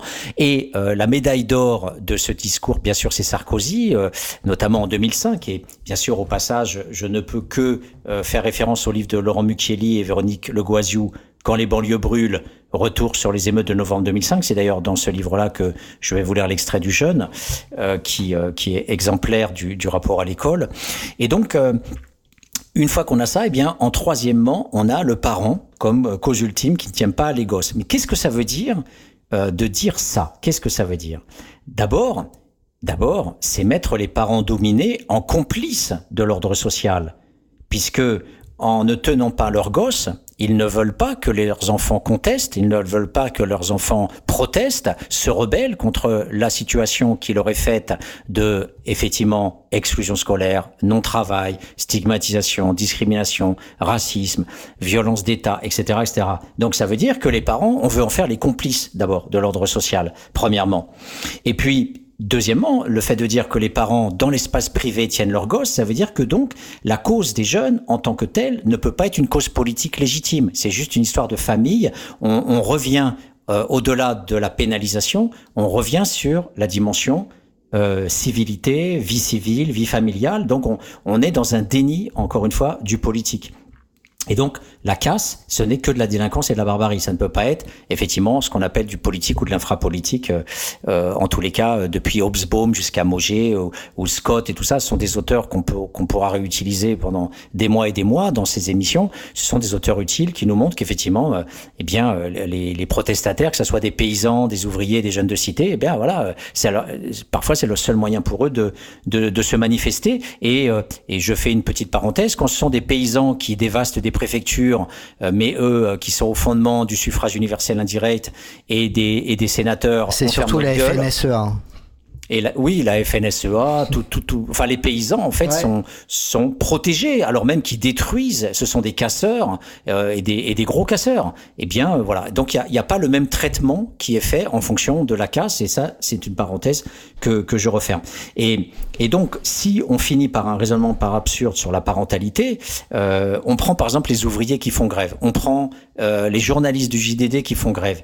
Si on, on transpose le schéma euh, sur euh, les jeunes, qu'est-ce qu'on va dire? On va appeler au téléphone les parents de ces ouvriers pour leur dire mais tenez vos gosses. Regardez, à l'usine, ils sont en train de foutre le bordel, ils occupent l'usine, ils ont séquestré des patrons, etc. Pourquoi leurs parents ne, ne les tiennent pas bien? Donc on voit bien que le raisonnement est complètement absurde. Dans un cas, il y a une lutte qui est légitime parce que les ouvriers en entreprise, le patronat, avec 100 ans de lutte des classes, a été obligé de ne pas sortir les mitrailleuses, a été obligé d'accepter les syndicats, a été obligé d'accepter le droit de grève, a été obligé d'entériner les, les, acquis de 36, les acquis de 45, les acquis de 68. Donc tout ça, c'est un rapport de force. Et derrière, il y a le classement social qui fait que certaines luttes, même si la séquestration des, pat des patrons, ça passe très mal au niveau du droit bourgeois, mais voilà, il y a quand même un, une certaine acclimatation. Pour les jeunes, c'est voilà le refus total. Et ça, c'est important de voir sur le critère de la parentalité. Maintenant, sur le critère culturel, puisque on les renvoie toujours au côté arabe, au côté euh, islam, je voudrais citer le passage euh, de Véronique Legoasiou, puisqu'ils se sont partagés les chapitres euh, dans l'ouvrage cité, qui parle justement de, des effets de violence qui sont inscrits dans le fait de renvoyer l'arabe à son arabité, le fait de renvoyer les jeunes de cité à leur dimension maghrébine ou, ou islamique. La question ethnico-culturelle est très sensible en France, où il faut bien reconnaître que l'on est longtemps resté aveugle à la présence sur notre sol de populations issues d'autres pays et d'autres aires culturelles. Il apparaît aujourd'hui que soit on a tendance à nier cette question au nom de l'égalité républicaine, soit à l'inverse, on réduit la question des quartiers et partant les émeutes à des considérations touchant au mode de vie des populations qui y résident. Ces publics ne sont alors plus des citoyens comme les autres, en particulier ce ne sont plus ou plus seulement des Français démunis, mais des personnes qui par leur représentation, leurs valeurs, leurs pratiques ou leurs habitudes ne peuvent pas s'adapter à une société organisée. C'est ce décalage qui serait à l'origine des difficultés dont pâtissent les quartiers. D'où les invitations à lutter contre une immigration subie au profit de candidats dont se serait préalablement assuré qu'ils peuvent s'adapter à notre culture et notre mode de vie. Il nous semble pourtant qu'avec ce type de propos, à l'adresse de nos concitoyens, mais aussi à celle des habitants des quartiers qui les entendent, on ne s'y prendrait pas autrement si l'on voulait susciter des contre-affiliations de type communautaire sur ces territoires où sont concentrées les populations immigrées. Alors que, sauf pour une petite minorité, ces affiliations ne rencontrent pas l'adhésion des populations concernées, ces renvois à leur culture ou à leur mode de vie ont trois conséquences. D'abord, ils éloignent considérablement la question des émeutes et indirectement celle des quartiers du champ de l'analyse et de l'interprétation politique pour les cantonner au registre ethnique et culturel. Et on avait vu que c'est le registre pénal aussi qui est essentiellement criminogène qui est euh, utilisé ou le registre civil euh, des familles. Mais c'est aussi ce registre-là, effectivement, euh, du culturel qui vient en plus de ce que on vient de dire. Donc vous voyez les couches successives d'accablement que l'on peut identifier. Ensuite, deuxième cause, il, deuxième conséquence, il renvoie la responsabilité des maux et des troubles qui affectent les quartiers vers les habitants issus de l'immigration eux-mêmes. C'est ce que j'ai dit avec la parentalité. Enfin, si d'aventure ceux-ci, et en particulier les jeunes, ne, ne raisonnaient et n'agissaient plus qu'en référence à leur communauté ethnique, bah, ce qui n'est pas le cas aujourd'hui, alors on pourrait effectivement, et à bon droit, le leur reprocher et vouloir défendre l'ordre républicain ou les modes de vie de notre pays supposés mis en danger. Donc là, c'est toute la thématique sécuritaire, euh, la guerre des, des, syndicats de police euh, qu'ils appellent contre la guerre civile euh, qui serait euh, en train de, de se jouer dans, dans, ces quartiers. Bah, en fait, euh, là pour le, le coup, les syndicats de police, ils appellent clairement à une guerre civile en vrai. Ah ben, c'est ce type d'effet qui, effectivement, peut faire un, un effet de prophétie autocréatrice. Non, mais parce qu'en fait, je sais pas, euh, je, je sais pas de, de quand date euh, ce texte que tu nous lis, mais euh, quand on 2005. Serait... 2005. Quand, oui, du coup, euh, c'est à l'issue des, des, des, émeutes euh, de, de 2005. si on se réfère au communiqué d'alliance euh, et de euh, l'UNSA Police euh, de ces dernières semaines, eux, ils ont carrément intégré l'idée d'une guerre civile en, réalité, puisque ces, acteurs de, de des émeutes de, de 2005 dont, traite ce texte, ils les considèrent comme les vermines dans un contexte de guerre qu'il va falloir exterminer euh, en fait. On en est là en 2023 en fait. C'est juste le parallèle que je voulais faire. Donc euh, voilà. Bah, Donc, qui est utile parce qu'il annonce euh, la dernière partie de l'émission qu'on fera pas cette fois-ci, qu'on fera dans une émission ultérieure parce qu'on n'a pas le temps, parce qu'on développe tranquillement, oui. tranquillement. Donc on, on verra non, effectivement. Mais c'est bien de frustrer l'auditeur et l'auditrice parfois. Oui, en tout cas, là, on a à peine commencé l'introduction, mais c'est pas grave. C'est pas Alors, grave. il est 15 il faut poser les choses.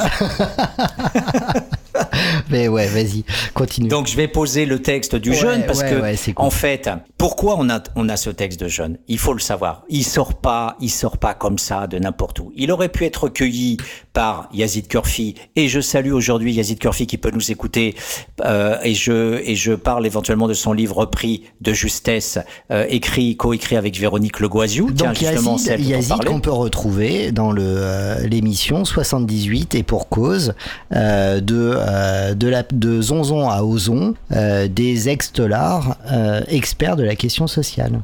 Voilà, et donc du coup qui reviendra, euh, je l'espère, euh, fréquemment sur euh, nos plateaux. Et, et, et, donc cette parole, elle, elle est, elle est riche. Alors il y a, a d'autres ouvrages, il y a, y a des dizaines et des dizaines d'ouvrages en Europe, pas seulement en France, en Europe, aux États-Unis, en Colombie, euh, en Bulgarie, euh, même en Chine, euh, qui nous parlent des ghettos, qui nous parlent des pauvres, qui nous parlent des sous-prolétaires. Ouais, mais alors du coup, du coup, qui sont pas lus ou en fait, il faudrait passer un deal avec Marc Lévy pour qu'il signe ces livres.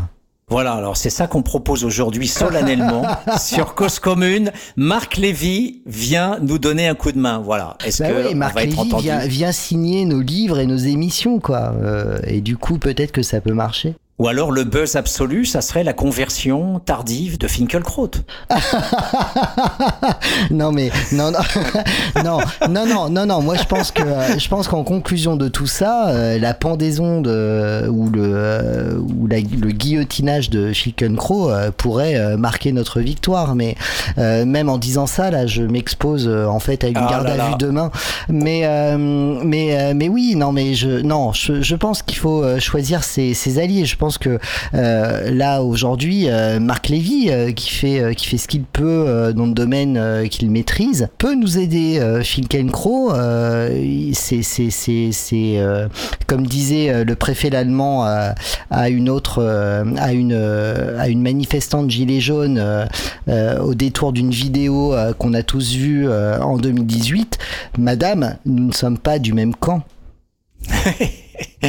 C'est clair. je suis pas sûr qu'on puisse dire ça de Marc Lévy, qui est juste un gentil garçon, qui fait de la merde, mais qui est lu. Donc, du coup, Marc, si tu pouvais à un moment donné reprendre toute la euh, toute l'édition euh, sociologique qui nous intéresse aujourd'hui et de dire c'est moi qui l'ai écrit et pourquoi pas euh, la republier sous ton nom? Euh, je pense que euh, demain c'est la révolution en fait Moi, en tout cas, je- préférais qu'il n'y ait pas de révolution. Et pour ce faire, je propose qu'à la place des policiers dans, le- dans les cités, on mette Matzneff. ah oui ah non Parce que quand Ouais. les jeunes vont Non, voir Matzneff débarquer, les mômes de 14-15 ans, je peux dire qu'ils vont pas rester dans la rue. ouais peut-être peut-être Matzneff revient nous voir. Donc il faudrait appeler les éditions Gallimard, qui l'ont protégé pendant 30 ans ou 40 ans, y compris euh, le salopard euh, pivot qui l'a mis en scène et en selle euh, sans avoir été sodomisé par, euh, par Matzneff. Bon, mais peut-être peut-être que, que c'était avec peut-être que, hein. Ouais, ouais. voilà. Et donc du coup, voilà, je, je- je demande à, à Pivot et Matzneff, puisque en, en, en- en hurlant dans les dans les rues, Matzneff peut recueillir, enfin être recueilli, euh, euh, les, ses propos peuvent être recueillis par Pivot pour faire la prochaine dictée nationale. Je pense que ça peut être intéressant. Donc voilà, voilà ce qui fait Bah, vu, effectivement. vu le niveau de provoque de l'époque, hein, euh, quand euh, Macron, alors qu'il reçoit le Premier ministre indien et euh, qu'il concentre toutes les critiques à l'occasion du 14 juillet et qu'il concentre toutes les critiques autour de la personnalité de, de cet homme, qui est quand même clairement un fondamentaliste islamophobe euh, et qu'il organise dans son propre pays euh, la répression des, des musulmans et que au-delà de ça, il, va jusqu'à lui délivrer la Légion d'honneur. Euh, je pense qu'on peut s'attendre à ce que la prochaine euh, euh, dictée de nationale, c'est plus la dictée de pivot, mais machin, puisque manifestement ça continue d'e- d'exister. J'en ai entendu parler il y a quelques semaines sur la précédente, avec évidemment en sponsor le Figaro. On peut tout à fait imaginer que Matneff soit le rédacteur de la future, la future dictée. C'est-à-dire qu'on est dans un tel niveau de, euh, de, de provoque que euh, pourquoi pas. euh, je, pense que Patrick, là, tu peux peut-être tenir dans ces quelques paroles ce qui fera actualité dans, dans quelques mois. Moi, je pense être visionnaire de la Macronie et je vois bien Matzneff recevoir la Légion d'honneur. Euh, Ah, ils ont pas et- osé là. C'est marrant, ils ont pas osé. Alors pourquoi ils ont pas osé Mais si, c'est à venir. euh, c'est à venir, Olivier. Ça va venir bientôt. Ok, ok, Voilà. ok. On prend, on prend date. Euh, il est euh, 15h29 et euh, 49 secondes euh, sur euh, Cause Commune. Tu l'as dit. On verra si ça se réalise. Donc, on le cite ce passage de ce jeune. Ah, donc en fait, on va enfin le citer. Bah Donc, ouais, ouais, ouais, ouais, je t'ai, je t'ai, je t'ai fait euh, patienter pendant euh, une heure et demie, mais Alors, encore une fois, le contexte du contexte du contexte, pardonnez-nous, chers auditeurs, mais c'est quand même super important de voir Ouais. que quand on vous donne de l'or, eh bien, il faut le savoir. Et nous, on se fait quand même un, un peu, à un moment donné, les porte-parole de l'or par rapport à la merde ambiante qui, qui est tellement nauséabonde qu'effectivement, Ouais. on a besoin d'or un peu, un, Ouais, un peu de ouais, temps en un temps. petit peu, Donc, je vous demande l'éclat. Voilà. Ouais. Donc, vous, vous n'êtes pas concernés, chers auditeurs, mais vos proches qui écoutaient Europe 1, France Inter, et depuis des années, ça fait pas mal de milliers d'heures de shit que vous prenez dans les oreilles. Donc là, écoutez un texte qui, au regard de ces années-lumière de bêtises que vous avez dans le cerveau, Là, effectivement, on va, je vais vous demander une concentration d'à peu près 5 minutes, mais ces 5 minutes, effectivement, vont planter mieux que tous les discours que vous avez pu entendre, vont planter le décor de ce qui, bien sûr, nécessite après des analyses, des reprises, des statistiques, des débats, etc. Mais ça vous donne une idée euh, d'une représentation, d'un vécu, d'un rapport à l'école qui permet aussi d'avoir ce que Max Weber appelait la compréhension, le sens subjectif des acteurs. Voilà, j'y vais. À l'école, les cours étaient des leçons dictées mot à mot par le prof. On dirait qu'on était des robots, on ne devait pas parler ni intervenir, sinon on se faisait punir directement. En plus, dès qu'on comprenait pas une chose, le prof s'en foutait. Il disait qu'il fallait lire le livre et qu'après on comprendrait. Alors, à quoi ça sert de venir en classe? Donc moi, j'ai redoublé deux fois en troisième, j'étais pas très bon. Après, ils m'ont proposé un BEP en plasturgie, mais je n'ai pas voulu car c'était un vieux truc. Donc euh, après, j'ai mal tourné. Quand je vois des amis et mon grand frère qui sont diplômés avec des bacs plus 5 et qui travaillent dans des supermarchés comme agents de sécurité, c'est quoi ce truc de fou? Je comprends rien. Ils ont fait des études, ils se sont pris la tête, et après, ils terminent comme ça. C'est pas juste. Donc tu vois que l'école, ça apporte euh, que la galère au final. Lors des émeutes, j'ai voulu participer grave, car ces bâtards de profs s'en foutent de nous, ils sont payés des bars et des bars, et ils font même pas leur taf de soutien aux élèves en difficulté. Donc je te dis la vérité, j'ai brûlé des voitures près du lycée pour leur montrer qu'on existe et qu'on ne va pas se laisser niquer. On n'a rien à perdre vu qu'ils ont baisé nos vies. Ils savent pas qu'on doit faire des putains d'efforts. On n'a pas papa et maman qui nous aident quand on rentre à la maison pour nos devoirs. La plupart des mecs, leurs parents, les pauvres, ils savent même pas lire et écrire. Alors si à l'école, ils ne prennent pas le temps de nous expliquer, ça sert à rien, c'est foutu d'avance. Ça, c'était S, 20 ans, sans travail, petit dealer de cannabis. Je continue. Moi aussi, j'ai participé aux émeutes et j'en suis fier. C'est pour tout retourner, enculer les keufs, ces sales bâtards qui se la racontent trop. Je suis dégoûté parce que je voulais aussi qu'on brûle ce lycée de merde avec ses profs racistes. Je te jure, je m'étonne pas. Si j'ai réussi à avoir mon bac, c'est pas grâce à ces chiens de profs. Ils auraient préféré que je fasse un BEP. C'est grâce à mes frères qui m'engueulaient quand je bossais pas que j'ai eu mon bac. Par exemple, je te jure, la prof, Madame M, tu sais euh, ce qu'elle m'a dit Je suis déçu que vous ayez votre bac. C'est pas un truc de ouf, ça? Maintenant, je sais très bien que personne ne va me croire quand je dis que certains profs sont racistes. Mais moi, je sais de quoi je parle. Je l'ai vécu en direct. J'ai vu plein de potes à moi se faire hagard, humilier. Pour rien, par des profs, juste parce qu'ils les aimaient pas. Je reconnais que certains abusaient. Mais ma parole, faut reconnaître aussi qu'il y a des profs qui usent de leur autorité pour flinguer l'avenir de certains élèves.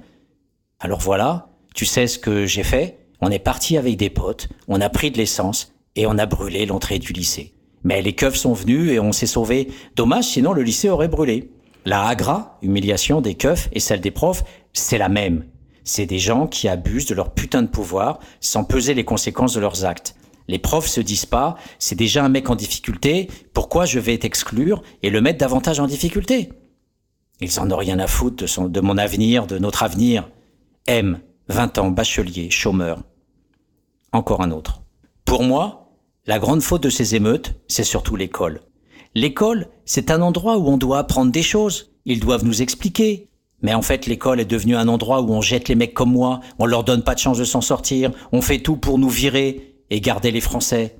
Moi, je travaillais normal, sans plus. Mais j'étais un peu distrait avec mes potes en cours. Mes profs se moquaient toujours de moi devant les autres au lieu de m'encourager et de m'expliquer les choses. Des fois, les profs nous calculaient même pas, ils nous laissaient seuls dans notre coin et faisaient participer les meilleurs. Ils parlaient entre eux et souvent ils nous jetaient dehors pour être tranquilles entre eux, tu vois. Moi, je ressentais du dégoût. Ça fait mal de voir qu'on est pris comme un idiot. L'école ne sait pas qu'elle peut faire du mal si elle n'est pas à l'écoute des autres. L'école, elle a baisé ma vie et ça, je l'oublierai jamais. Franchement, j'ai la rage contre les profs parce que s'ils avaient pris le temps de nous prendre en main, on n'en serait pas là aujourd'hui à Bicrave, revendre des bouts de shit en risquant notre peau. R, 18 ans sans travail, petit dealer de cannabis. Un autre. Moi, ce que je voulais pendant les émeutes, c'était brûler le lycée, parce que c'est eux qui ont baisé mon avenir. En fait, moi, quand j'étais à l'école, j'étais pas très bon. Mais j'essayais de travailler de mon mieux. En classe, j'avais du mal à suivre certains cours. Et quand je demandais aux profs de m'expliquer certaines choses, ils me disaient que j'avais qu'à voir les meilleurs de la classe et qu'il n'allait pas prendre du retard sur son programme. Un jour, je lui ai dit que je ne comprenais pas un truc euh, dans son cours. Il m'a dit ah, "J'ai pas le temps. Et en plus, toute la classe c'est ça. Qu'est-ce que tu fais dans cette classe? Mais t'es vraiment nul et irrécupérable." J'avais la honte, car tous les élèves se marraient et m'observaient avec leur regard. En plus, comme j'étais le seul rebeu, j'avais honte d'aller voir les têtes de la classe, surtout après les réflexions millions du prof, ce qui fait que euh, dans les contrôles, euh, j'avais les, les, vieilles notes. Et quand je rentrais à la maison, je me faisais savate par mon père. Il me disait que l'école avait raison et que c'était de ma faute. Moi, je savais qu'il fallait travailler à la maison, mais quand t'as pas compris le cours en classe, comment tu veux réviser à la maison? Très franchement, j'ai baissé les bras au bout de quelques mois. Je faisais plus rien. J'allais en cours pour mes parents, mais moi, j'en avais plus rien à foutre. Et à la fin de l'année, pour l'orientation, ah, ils m'ont pas raté. J'étais bon pour le BEPC carrosserie. Avec du recul, j'ai la haine contre ces chiens du système scolaire. Parce que oui, ils m'ont niqué mon avenir. Et moi, comme un con, je suis rentré dans leur jeu. S, 19 ans, sans travail, petit dealer de cannabis. Voilà. Donc on aurait pu continuer comme ça pendant pendant des heures. Il y a des centaines de témoignages, des livres qui ont été écrits aussi euh, par des jeunes comme Yazid Kurfi qui explique aussi son sa vie dans des récits de vie. Il y en a il y en a beaucoup. Et donc avant que on puisse dire c'est une parole d'un sociologue, c'est la parole d'un journaliste d'investigation, c'est la parole d'un historien, il faut, il faut d'abord voir que nous, on est, on est fait un petit peu comme dans le Léviathan de Hobbes, on est fait en fait de, de tous ces milliers de personnes qu'on a été voir. La science sociale n'existe pas si on ne va pas voir sur place, c'est l'ethnographie, et écouter, vivre avec et euh, prendre en note ou enregistrer euh, ces récits de vie. Voilà. Donc c'est c'est pas un témoignage. Il faut voir que voilà, c'est un une vision globale qui est proposée. Et l'école, quand c'est rarement mais quand c'est parlé dans les médias, quand c'est évoqué dans les médias, euh, on en parle comme j'en ai parlé tout à l'heure, c'est-à-dire euh, les jeunes ont un problème avec l'école, ils sont en échec scolaire, euh, l'école républicaine n'arrive pas à les sauver, l'école n'arrive pas, ils sont en échec scolaire, etc. Mais ce qu'il faut que savoir, c'est quand on rapporte ces propos des jeunes à la sociologie scolaire qui emploie d'autres choses, comme des statistiques sur la réussite, à travers les statistiques de sortie des élèves de milieux populaires, dont sont ces jeunes. À côté de ça, euh, les jeunes, on peut voir qu'il y a tout un ensemble de données qui sont convergentes et qui montrent que c'est de pire en pire. Et tout le monde le sait, parce que c'est l'État qui commande ces recherches. La plupart du temps, l'État commande à, à, travers la mire, à travers l'adresse. Il y a énormément de commissions, de recherche, d'enquêtes, etc. On sait tout. Et il y a pour, pour autant, sur ces chiffres d'inégalité scolaire, avec ces, ces enfants d'ouvriers qui sont euh, par centaines de milliers mis hors du système scolaire chaque année, ce qu'il faut ce qu'il faut dire, et c'est là où la science sociale critique le dit, et que les statisticiens de l'adresse ou de l'État ne le disent pas, encore moins ceux de l'INSEE, c'est le fait que l'école, et j'y reviendrai après la pause, l'école produit une idéologie de l'égalité formelle ce qu'on appelle l'idéologie jacobine, l'idéologie de la méritocratie, et cette idéologie-là, c'est elle qui fait le plus de dégâts. Cause commune à Paris, 93 ans en FM et sur le bloc 9A du DAB+.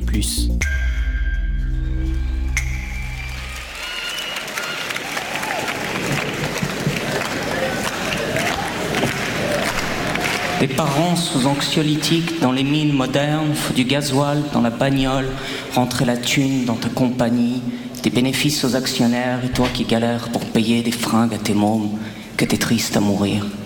La jeunesse est au shit, à la C, à la colle. Dis-moi qu'est-ce qu'on lui offre qui valent mieux que ça? Que l'appât du gain toujours encore de l'avoir sur nos êtres. Nous n'avons plus de rêve que celui d'oublier. Tu les as vus, les autres? Ils ont le regard pauvre, plein de sous dans leur poche, la commission qu'ils se sont fait pour le crédit de leur bagnole. Ils sont en Porsche ou en Aston, toujours accompagnés d'une conne. Ils ont le regard de la mort, le regard de la mort. L'obscurantisme, décidément, fait des petits de jour en jour. C'est sûr, eux, ils brûlent pas de bagnole pendant qu'ils font des farondoles dans leur putain de boîte de nuit, dans leur putain d'assemblée, c'est sûr qu'ils font partie de la communauté.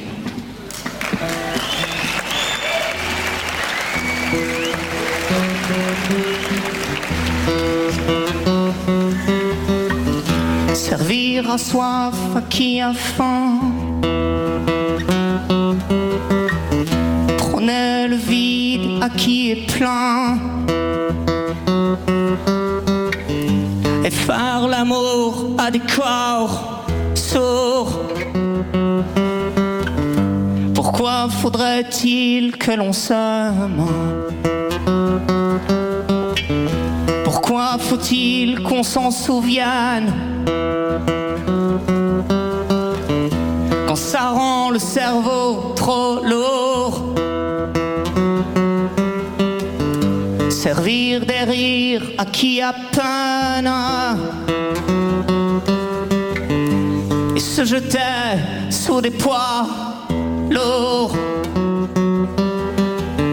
Ces fileurs au fil du rasoir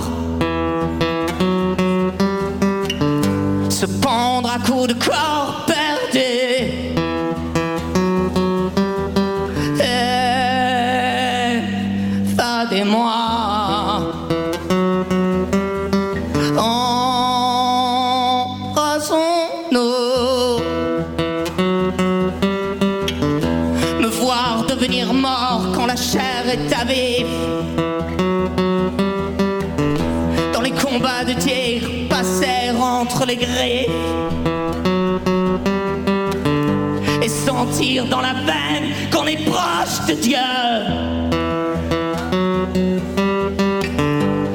sentir la haine qui me monte aux yeux. Mes cris dans le silence ne me ramènent plus. Qu'à de tristes équations, à de tristes inconnus. Que je connais trop bien la déchire et la viande. Qu'on serre entre ses bras ou qu'on coupe au couteau. Ces filets au fil du rasoir. Se prendre à coups de corps perdu. Évadez, évadez, évadez, évadez-moi Embrassons, embrassons, embrassons, embrassons-nous Au devant les supplés, c'est le cœur qui crie Pour foncer dans le tas les barrages de police Avec moi les fantômes aux ombres invincibles Devenir invisible pour mieux toucher la cible Y a pas d'ordre qui tienne s'il y a pas le désordre Y a pas la liberté si t'es pas prisonnier Eh, Évadez, évadez, évadez, évade-moi Embrassons, embrassons, embrassons, embrassons-nous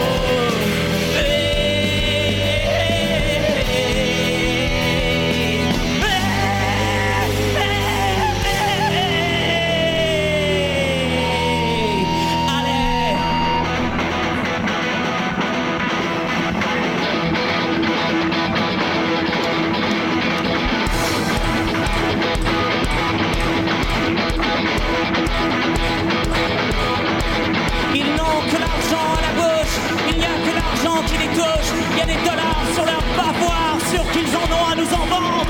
De la connerie Moi je dis que celui qui s'achète une action a du sang sur les mains.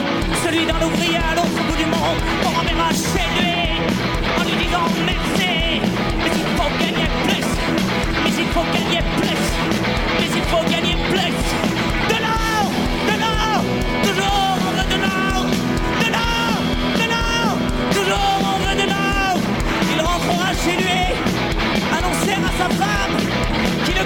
bientôt, tu n'as plus rien.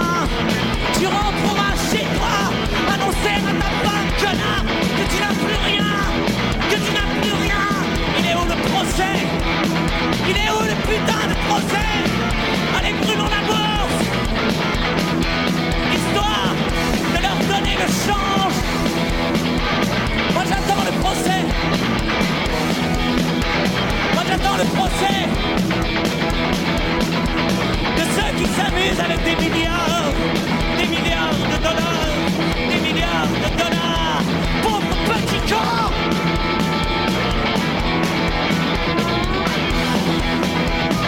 Total 12 milliards de bénéfices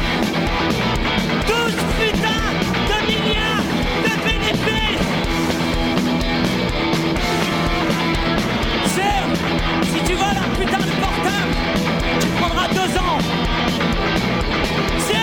Si tu paies pas ton putain de loyer, ils t'enverront l'huissier.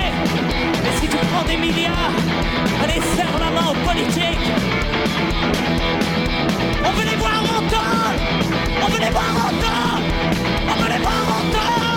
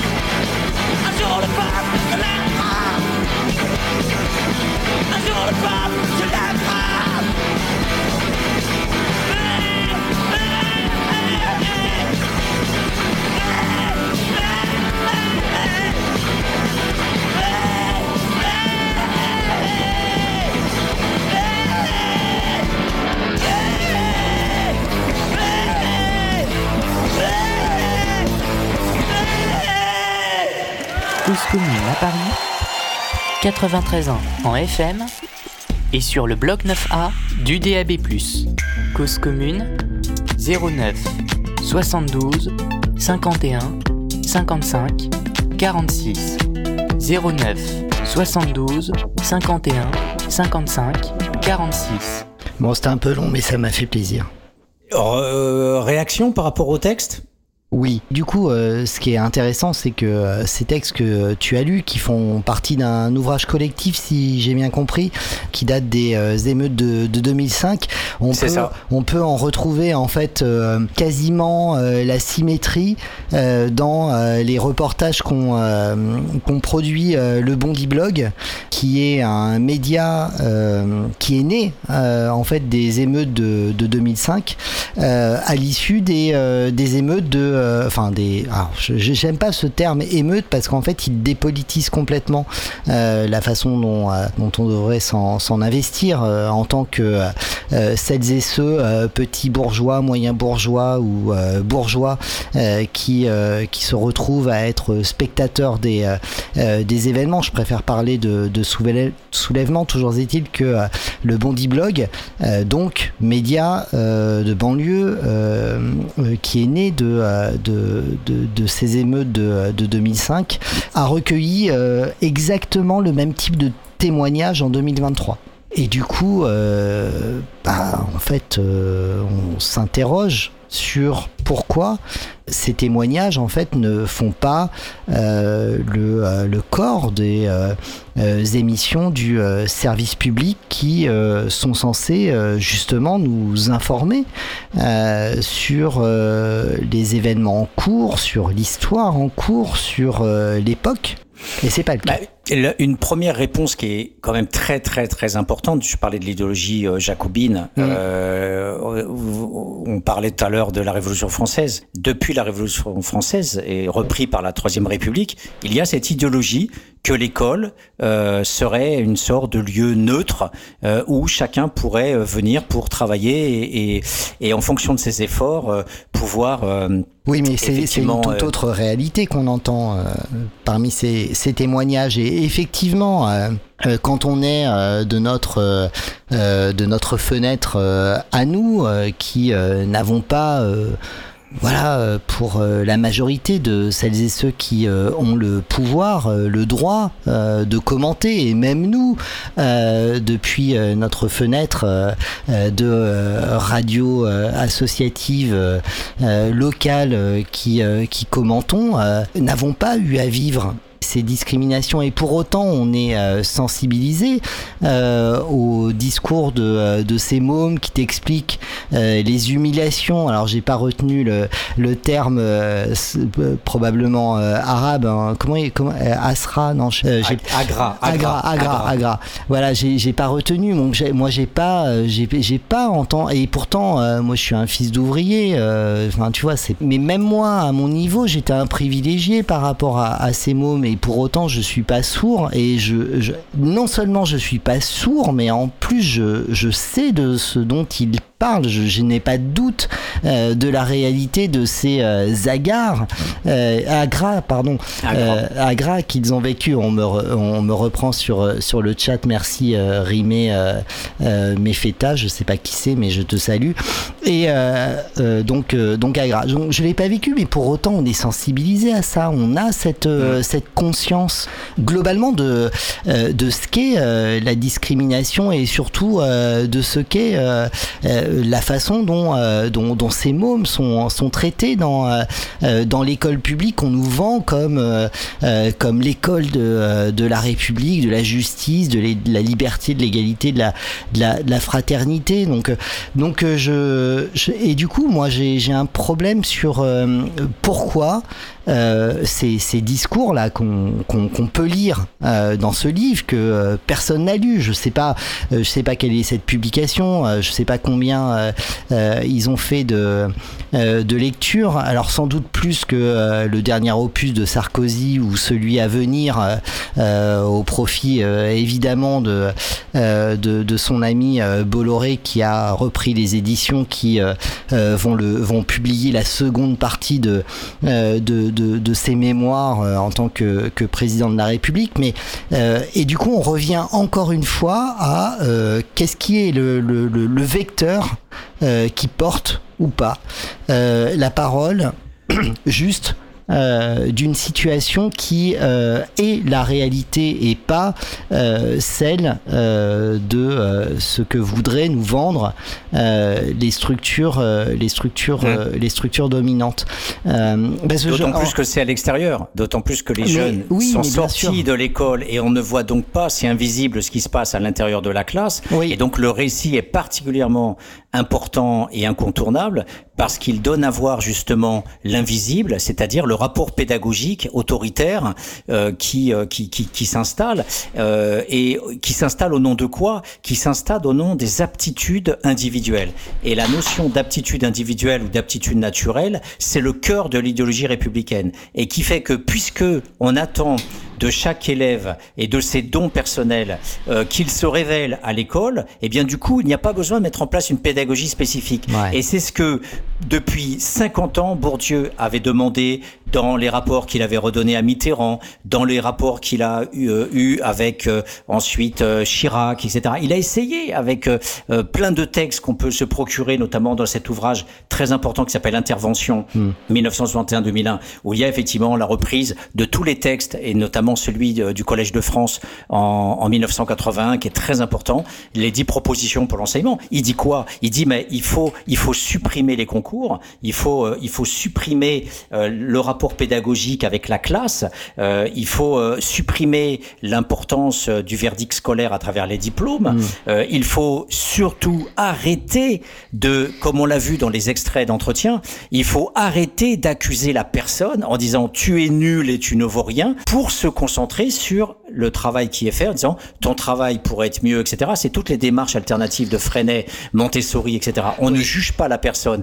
Et donc, on a des choses que l'on sait faire. On on a des choses qu'on pourrait mettre en place, sauf que l'école est pachydermique, avec des bâtiments qui ressemblent à des bars de cité, et que donc, pour le classe populaire, on a donc euh, des écoles qui fonctionnent avec, grosso modo, euh, à 18 ans, 30% de la classe d'âge, donc des fils d'ouvriers, qui se retrouvent hors de l'école, qui ont arrêté leurs études sans rien, alors que c'est seulement 5% pour les enfants de cadre. Ouais, et on se retrouve euh, du coup euh, avec euh, euh, une construction euh, du discours, du récit euh, des événements qui viennent euh, nous expliquer que là où ta, limite en tant que celui qui écoute et être raisonnable, tu dois, tu dois absolument dénoncer ce qui se passe à chacune des émeutes, à savoir le fait que souvent une école brûle. Et, et c'est ça qui est, qui est assez, assez terrible. Comment faire pour que ce, ce discours parvienne à, devenir euh, obsolète parmi celles et ceux qui euh, sont euh, la majorité et qui doivent à un moment donné revenir à la source de, l'événement. Parce que parlons et on va devoir conclure malheureusement mais parlons de, de, de, ces soulèvements de, de 2023 euh, la source c'est quand même un, un policier qui tue un môme racisé Pour comprendre effectivement ces mécanismes-là, donc de prise de position euh, contre, il faut effectivement euh, que on puisse, euh, dans une prochaine émission, remonter aussi vers les causes euh, euh, qui sont euh, aussi fondamentales, c'est-à-dire le rapport à la main d'œuvre immigrée, T'as dit- la façon dont les secondes. parents, T'as trois les parents, ouais, ouais, la, la façon dont les parents ont été traités, euh, où ils vivaient, donc euh, dans quelles usines, dans quel ghetto, dans quel bidonville, euh, et puis avant encore la guerre d'Algérie, et puis encore avant la colonisation en 1830. Et si on n'a pas ça à l'esprit, on ne comprend pas qu'effectivement une étincelle comme le fait de tuer un jeune, ça réactive l'ensemble du schéma colonial et capitaliste en France. Eh ben, ce sera euh, le mot de la fin, Patrick. Je sais pas. euh, J'espère que euh, t'as passé un bon moment. On a passé un bon moment qu'on va qu'on va refaire euh, prochainement, Mhm. puisqu'on a on a fait que l'introduction. Ça marche. Eh bien, auditeur. Merci à toi Olivier, merci les auditeurs, auditrices, à bientôt. Ciao, ciao.